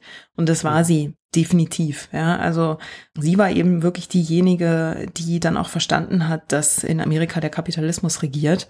Und die beiden sind während des Zweiten Weltkriegs ja nach Amerika geflohen und ähm, da war sie eben auch diejenige, die gemerkt hat, okay, du kannst da die hier mit allem vermarkten. Ja? Also dass der auch designt hat und Möbel entworfen und äh, mit allem und jedem kooperiert hat, da kann man stark davon ausgehen, dass das sehr von ihr beeinflusst wurde, weil sie das einfach total verstanden hat. Und sie hat ihn halt abgeschirmt und hat ihn quasi wirklich nur auf die Kunst begrenzt. Also Dali sollte sich mit nichts anderem, sollte nicht abgelenkt werden von seinem künstlerischen Schaffen. Und sie hat äh, die Welt um ihn herum gebaut sozusagen. Und das äh, schlug dann im Alter auch so ein bisschen um, ne? weil sie immer noch diejenige war, die eben versucht hat äh, oder die Aufträge angenommen hat ohne Ende. Und er war irgendwann eigentlich physisch dazu gar nicht mehr so richtig in der Lage und hat dann richtig Wutanfälle bekommen. Und die beiden haben sich im Alter zum Teil sehr in die Haare bekommen, also das Pendel schlug sehr aus. Die hatten eigentlich eine sehr enge Verbindung und das Pendel schlug dann sehr auch bedingt durch Altersdemenz. Mhm. Und ähm, er litt auch an, an Parkinsons zusammen mit Altersdemenz. Das schlug dann also so aus, ja, dass die sich, manchmal haben die sich wirklich, ähm, sind die mit dem äh, mit dem Gehstock aufeinander losgegangen und andere Male waren sie wirklich wieder ein sehr, sehr inniges Paar. Also mhm. eine sehr komplexe Beziehung und dass er eben zu Lebzeiten der zu seiner Zeit erfolgreichste und eben auch bestverdienste, also wirklich reichste junge Maler war, das hat er eigentlich ihr zu verdanken. Und mhm. das finde ich immer sehr spannend, weil man natürlich über ihn sehr, sehr viel hört und über sie ganz wenig. Wenn man sich aber Fotos anschaut, sieht man sie relativ oft im Hintergrund. Und das war genau das, was sie, was sie auch wollte. Also sie hat sich sehr gern, sie war immer mit dabei, zumindest am Anfang der Karriere und hat sich dann aber sehr gern im Hintergrund gehalten und hat da eben wirklich die Fäden gezogen und wie man sieht, bis heute sehr, sehr erfolgreich. Mhm. Also Dali ist bis heute ein Erfolgsmodell eigentlich. Äh, wie lange waren Sie zusammen? Ähm, die haben in den 30ern geheiratet und jetzt muss ich gerade mal überlegen, wann sie gestorben ist. Ich glaube, sie ist in den 80ern gestorben. Hm, Schau Zeitel. Ja, ja, sie waren sehr lang zusammen und sie war Sie ist ein paar Jahre vor ihm gestorben und erst dann eben ja, noch sieben Jahre, glaube ich, sieben oder acht Jahre noch gelebt und hat sich aber eigentlich dann so wirklich verbarrikadiert, ja, hat sich in mhm. so ein, äh, ist in den Torre Galatea gezogen, also er hat ja auch alles nach ihr benannt ähm, mhm. und ist eben in den, in den Torre Galatea gezogen, hat da viele Jahre gelebt und dann ganz zum Schluss ähm, war er eben im, ist er, glaube ich, nochmal ins Krankenhaus gekommen, weil eben weil es eben mit der Gesundheit so bergab ging. Genau. Mhm. Aber ja, also die hatten schon eine sehr lange und innige Beziehung, die aber eben auch nicht frei von ihren Konflikten war, würde ich sagen. Ja. ja. Was ja auch zu jeder Beziehung gehört, oder? also, genau, ich wollte auch gerade wieder sagen, auch sehr, sehr menschlich eigentlich, ne? Also ja, ja ähm, sehr normal. Ähm. Ja, Und sie war quasi sein Sie war so ein Marketing-Genie im Hintergrund. Das ja, eigentlich war sie es Management, ja. Also hm. Management und Marketing, das kann man schon so sagen. Also wo, mhm. wo die Leute heute irgendwie Management-Agentinnen, Agenten haben, das war sie definitiv, ja. Mhm. Mhm. Funktioniert natürlich am besten, wenn es jemand ist, der einem so nahe steht und dem man quasi gar nicht alles erklären muss, äh, mhm. sondern sie hat halt wahrscheinlich gewusst, was er kann und was er machen will und gleichzeitig hat sie gewusst, dass die Leute von ihm wollen. Genau, und ich glaube, ab und zu hat sie auch Dinge eingefädelt, auf die er vielleicht so nicht gekommen wäre. Also mhm. Ideen, bestimmte Dinge zu designen, irgendwie Kleidung zu designen. Weiß ich nicht, ob das jetzt sein Wunsch war oder ob das von ihr kam. Also ich kann mir aber schon vorstellen, dass sie da schon auch eine Hand mit drin hatte, weil sie eben so geschäftstüchtig war, dass da so einige Einflüsse eben auch von ihr kamen. Genau. Wer mehr über sie wissen will, kauft sich welches Buch? äh, kauft sich das Buch Nicht nur Heldinnen, das seit äh, März im Handel ist, genau. Und das könnt ihr kaufen, wo ihr möchtet, bei der Buchhändlerin, dem Buchhändler eures Vertrauens oder in diesem Internet, ähm, wo auch immer man möchte. Es gibt mittlerweile das Buch sogar auch als Hörbuch. Ähm, das äh, hat auch Wollte einige fragen, HörerInnen sehr erfreut. genau, genau. Also es ist äh, seit Ende Juni ist es auch als Hörbuch draußen und auch da auf den gängigen Plattformen, dort, wo man sich eben seine, seinen Audio-Content, seine Hörbücher holt, zu finden. Hast du es ja. selber eingesprochen? Ja. Sehr gut. Hervorragend. Und was gibt es als nächstes von dir zu hören? Das ist eine gute Frage. Ich bin ja gerade in meiner Podcast-Pause und ähm, genieße es gerade, dass ich irgendwie mal sechs Wochen lang mich auch mal nicht mit Podcast beschäftige. das heißt, ich habe gerade so ein, zwei Sachen in der Pipeline und muss mich quasi entscheiden, worüber, über welche Protagonistin Podcast ich jetzt als nächstes. Äh, eine heiße Kandidatin, die momentan so quasi ganz oben steht, ist wahrscheinlich Martha Gellhorn, die Journalistin, die ja auch den D-Day mit begleitet hat und viele kennen sie, ähm, oder die, die sie kennen, äh, kennen sie, glaube ich, äh, mit diesem Label Die Frau von, weil sie mal mit Ernest Hemingway verheiratet war. Mhm. Und ja, der alte Frauenverschleißer. Ähm, das ging auch nicht so gut aus. Diese Ehe hat nicht gehalten weil das so ein Fall war von, ähm, sie wusste eben wirklich auch genau, was sie wollte und hat ihren Job eben so ausgeübt, wie sie es wollte. Und das hat äh, auf Dauer mit ihm und seinem Ego nicht so ganz so gut funktioniert. Und ich finde sie aber super spannend, weil sie eben zum einen, sie hat sich, glaube ich, auf ein Sanitätsboot geschmuggelt, ähm, weil sie als Frau natürlich beim D-Day eigentlich, äh, war man der Meinung, hat sie nichts zu suchen und sie hat sich dann irgendwie in der Toilette, glaube ich, eingeschlossen. Da muss ich nochmal nachschauen, nicht, dass das eine Urban Legend ist, die ich dann im Podcast erzähle, aber die Version, die ich kenne, ist, sie hat sich eben irgendwo im Sanitärbereich eingeschlossen auf so einem Sanitätsboot und ähm, hat da eben die Überfahrt mitgemacht und dann also über äh, DJ und den äh, den Vormarsch der Amerikaner berichtet und hat später zum Beispiel auch äh, China bereist und zwar das China, das war ja eine meiner ersten Folgen, Folge drei über die über die Songschwestern und äh, den General Chiang Kai-shek. Ähm, da hat sie auch ihn und seine Frau getroffen. Ähm, er war ja auch hat ja auch eher diktatorische Züge und ich finde einfach total spannend, so in welche, ja, welche Weltgeschichte sie quasi als Journalistin mit begleitet hat.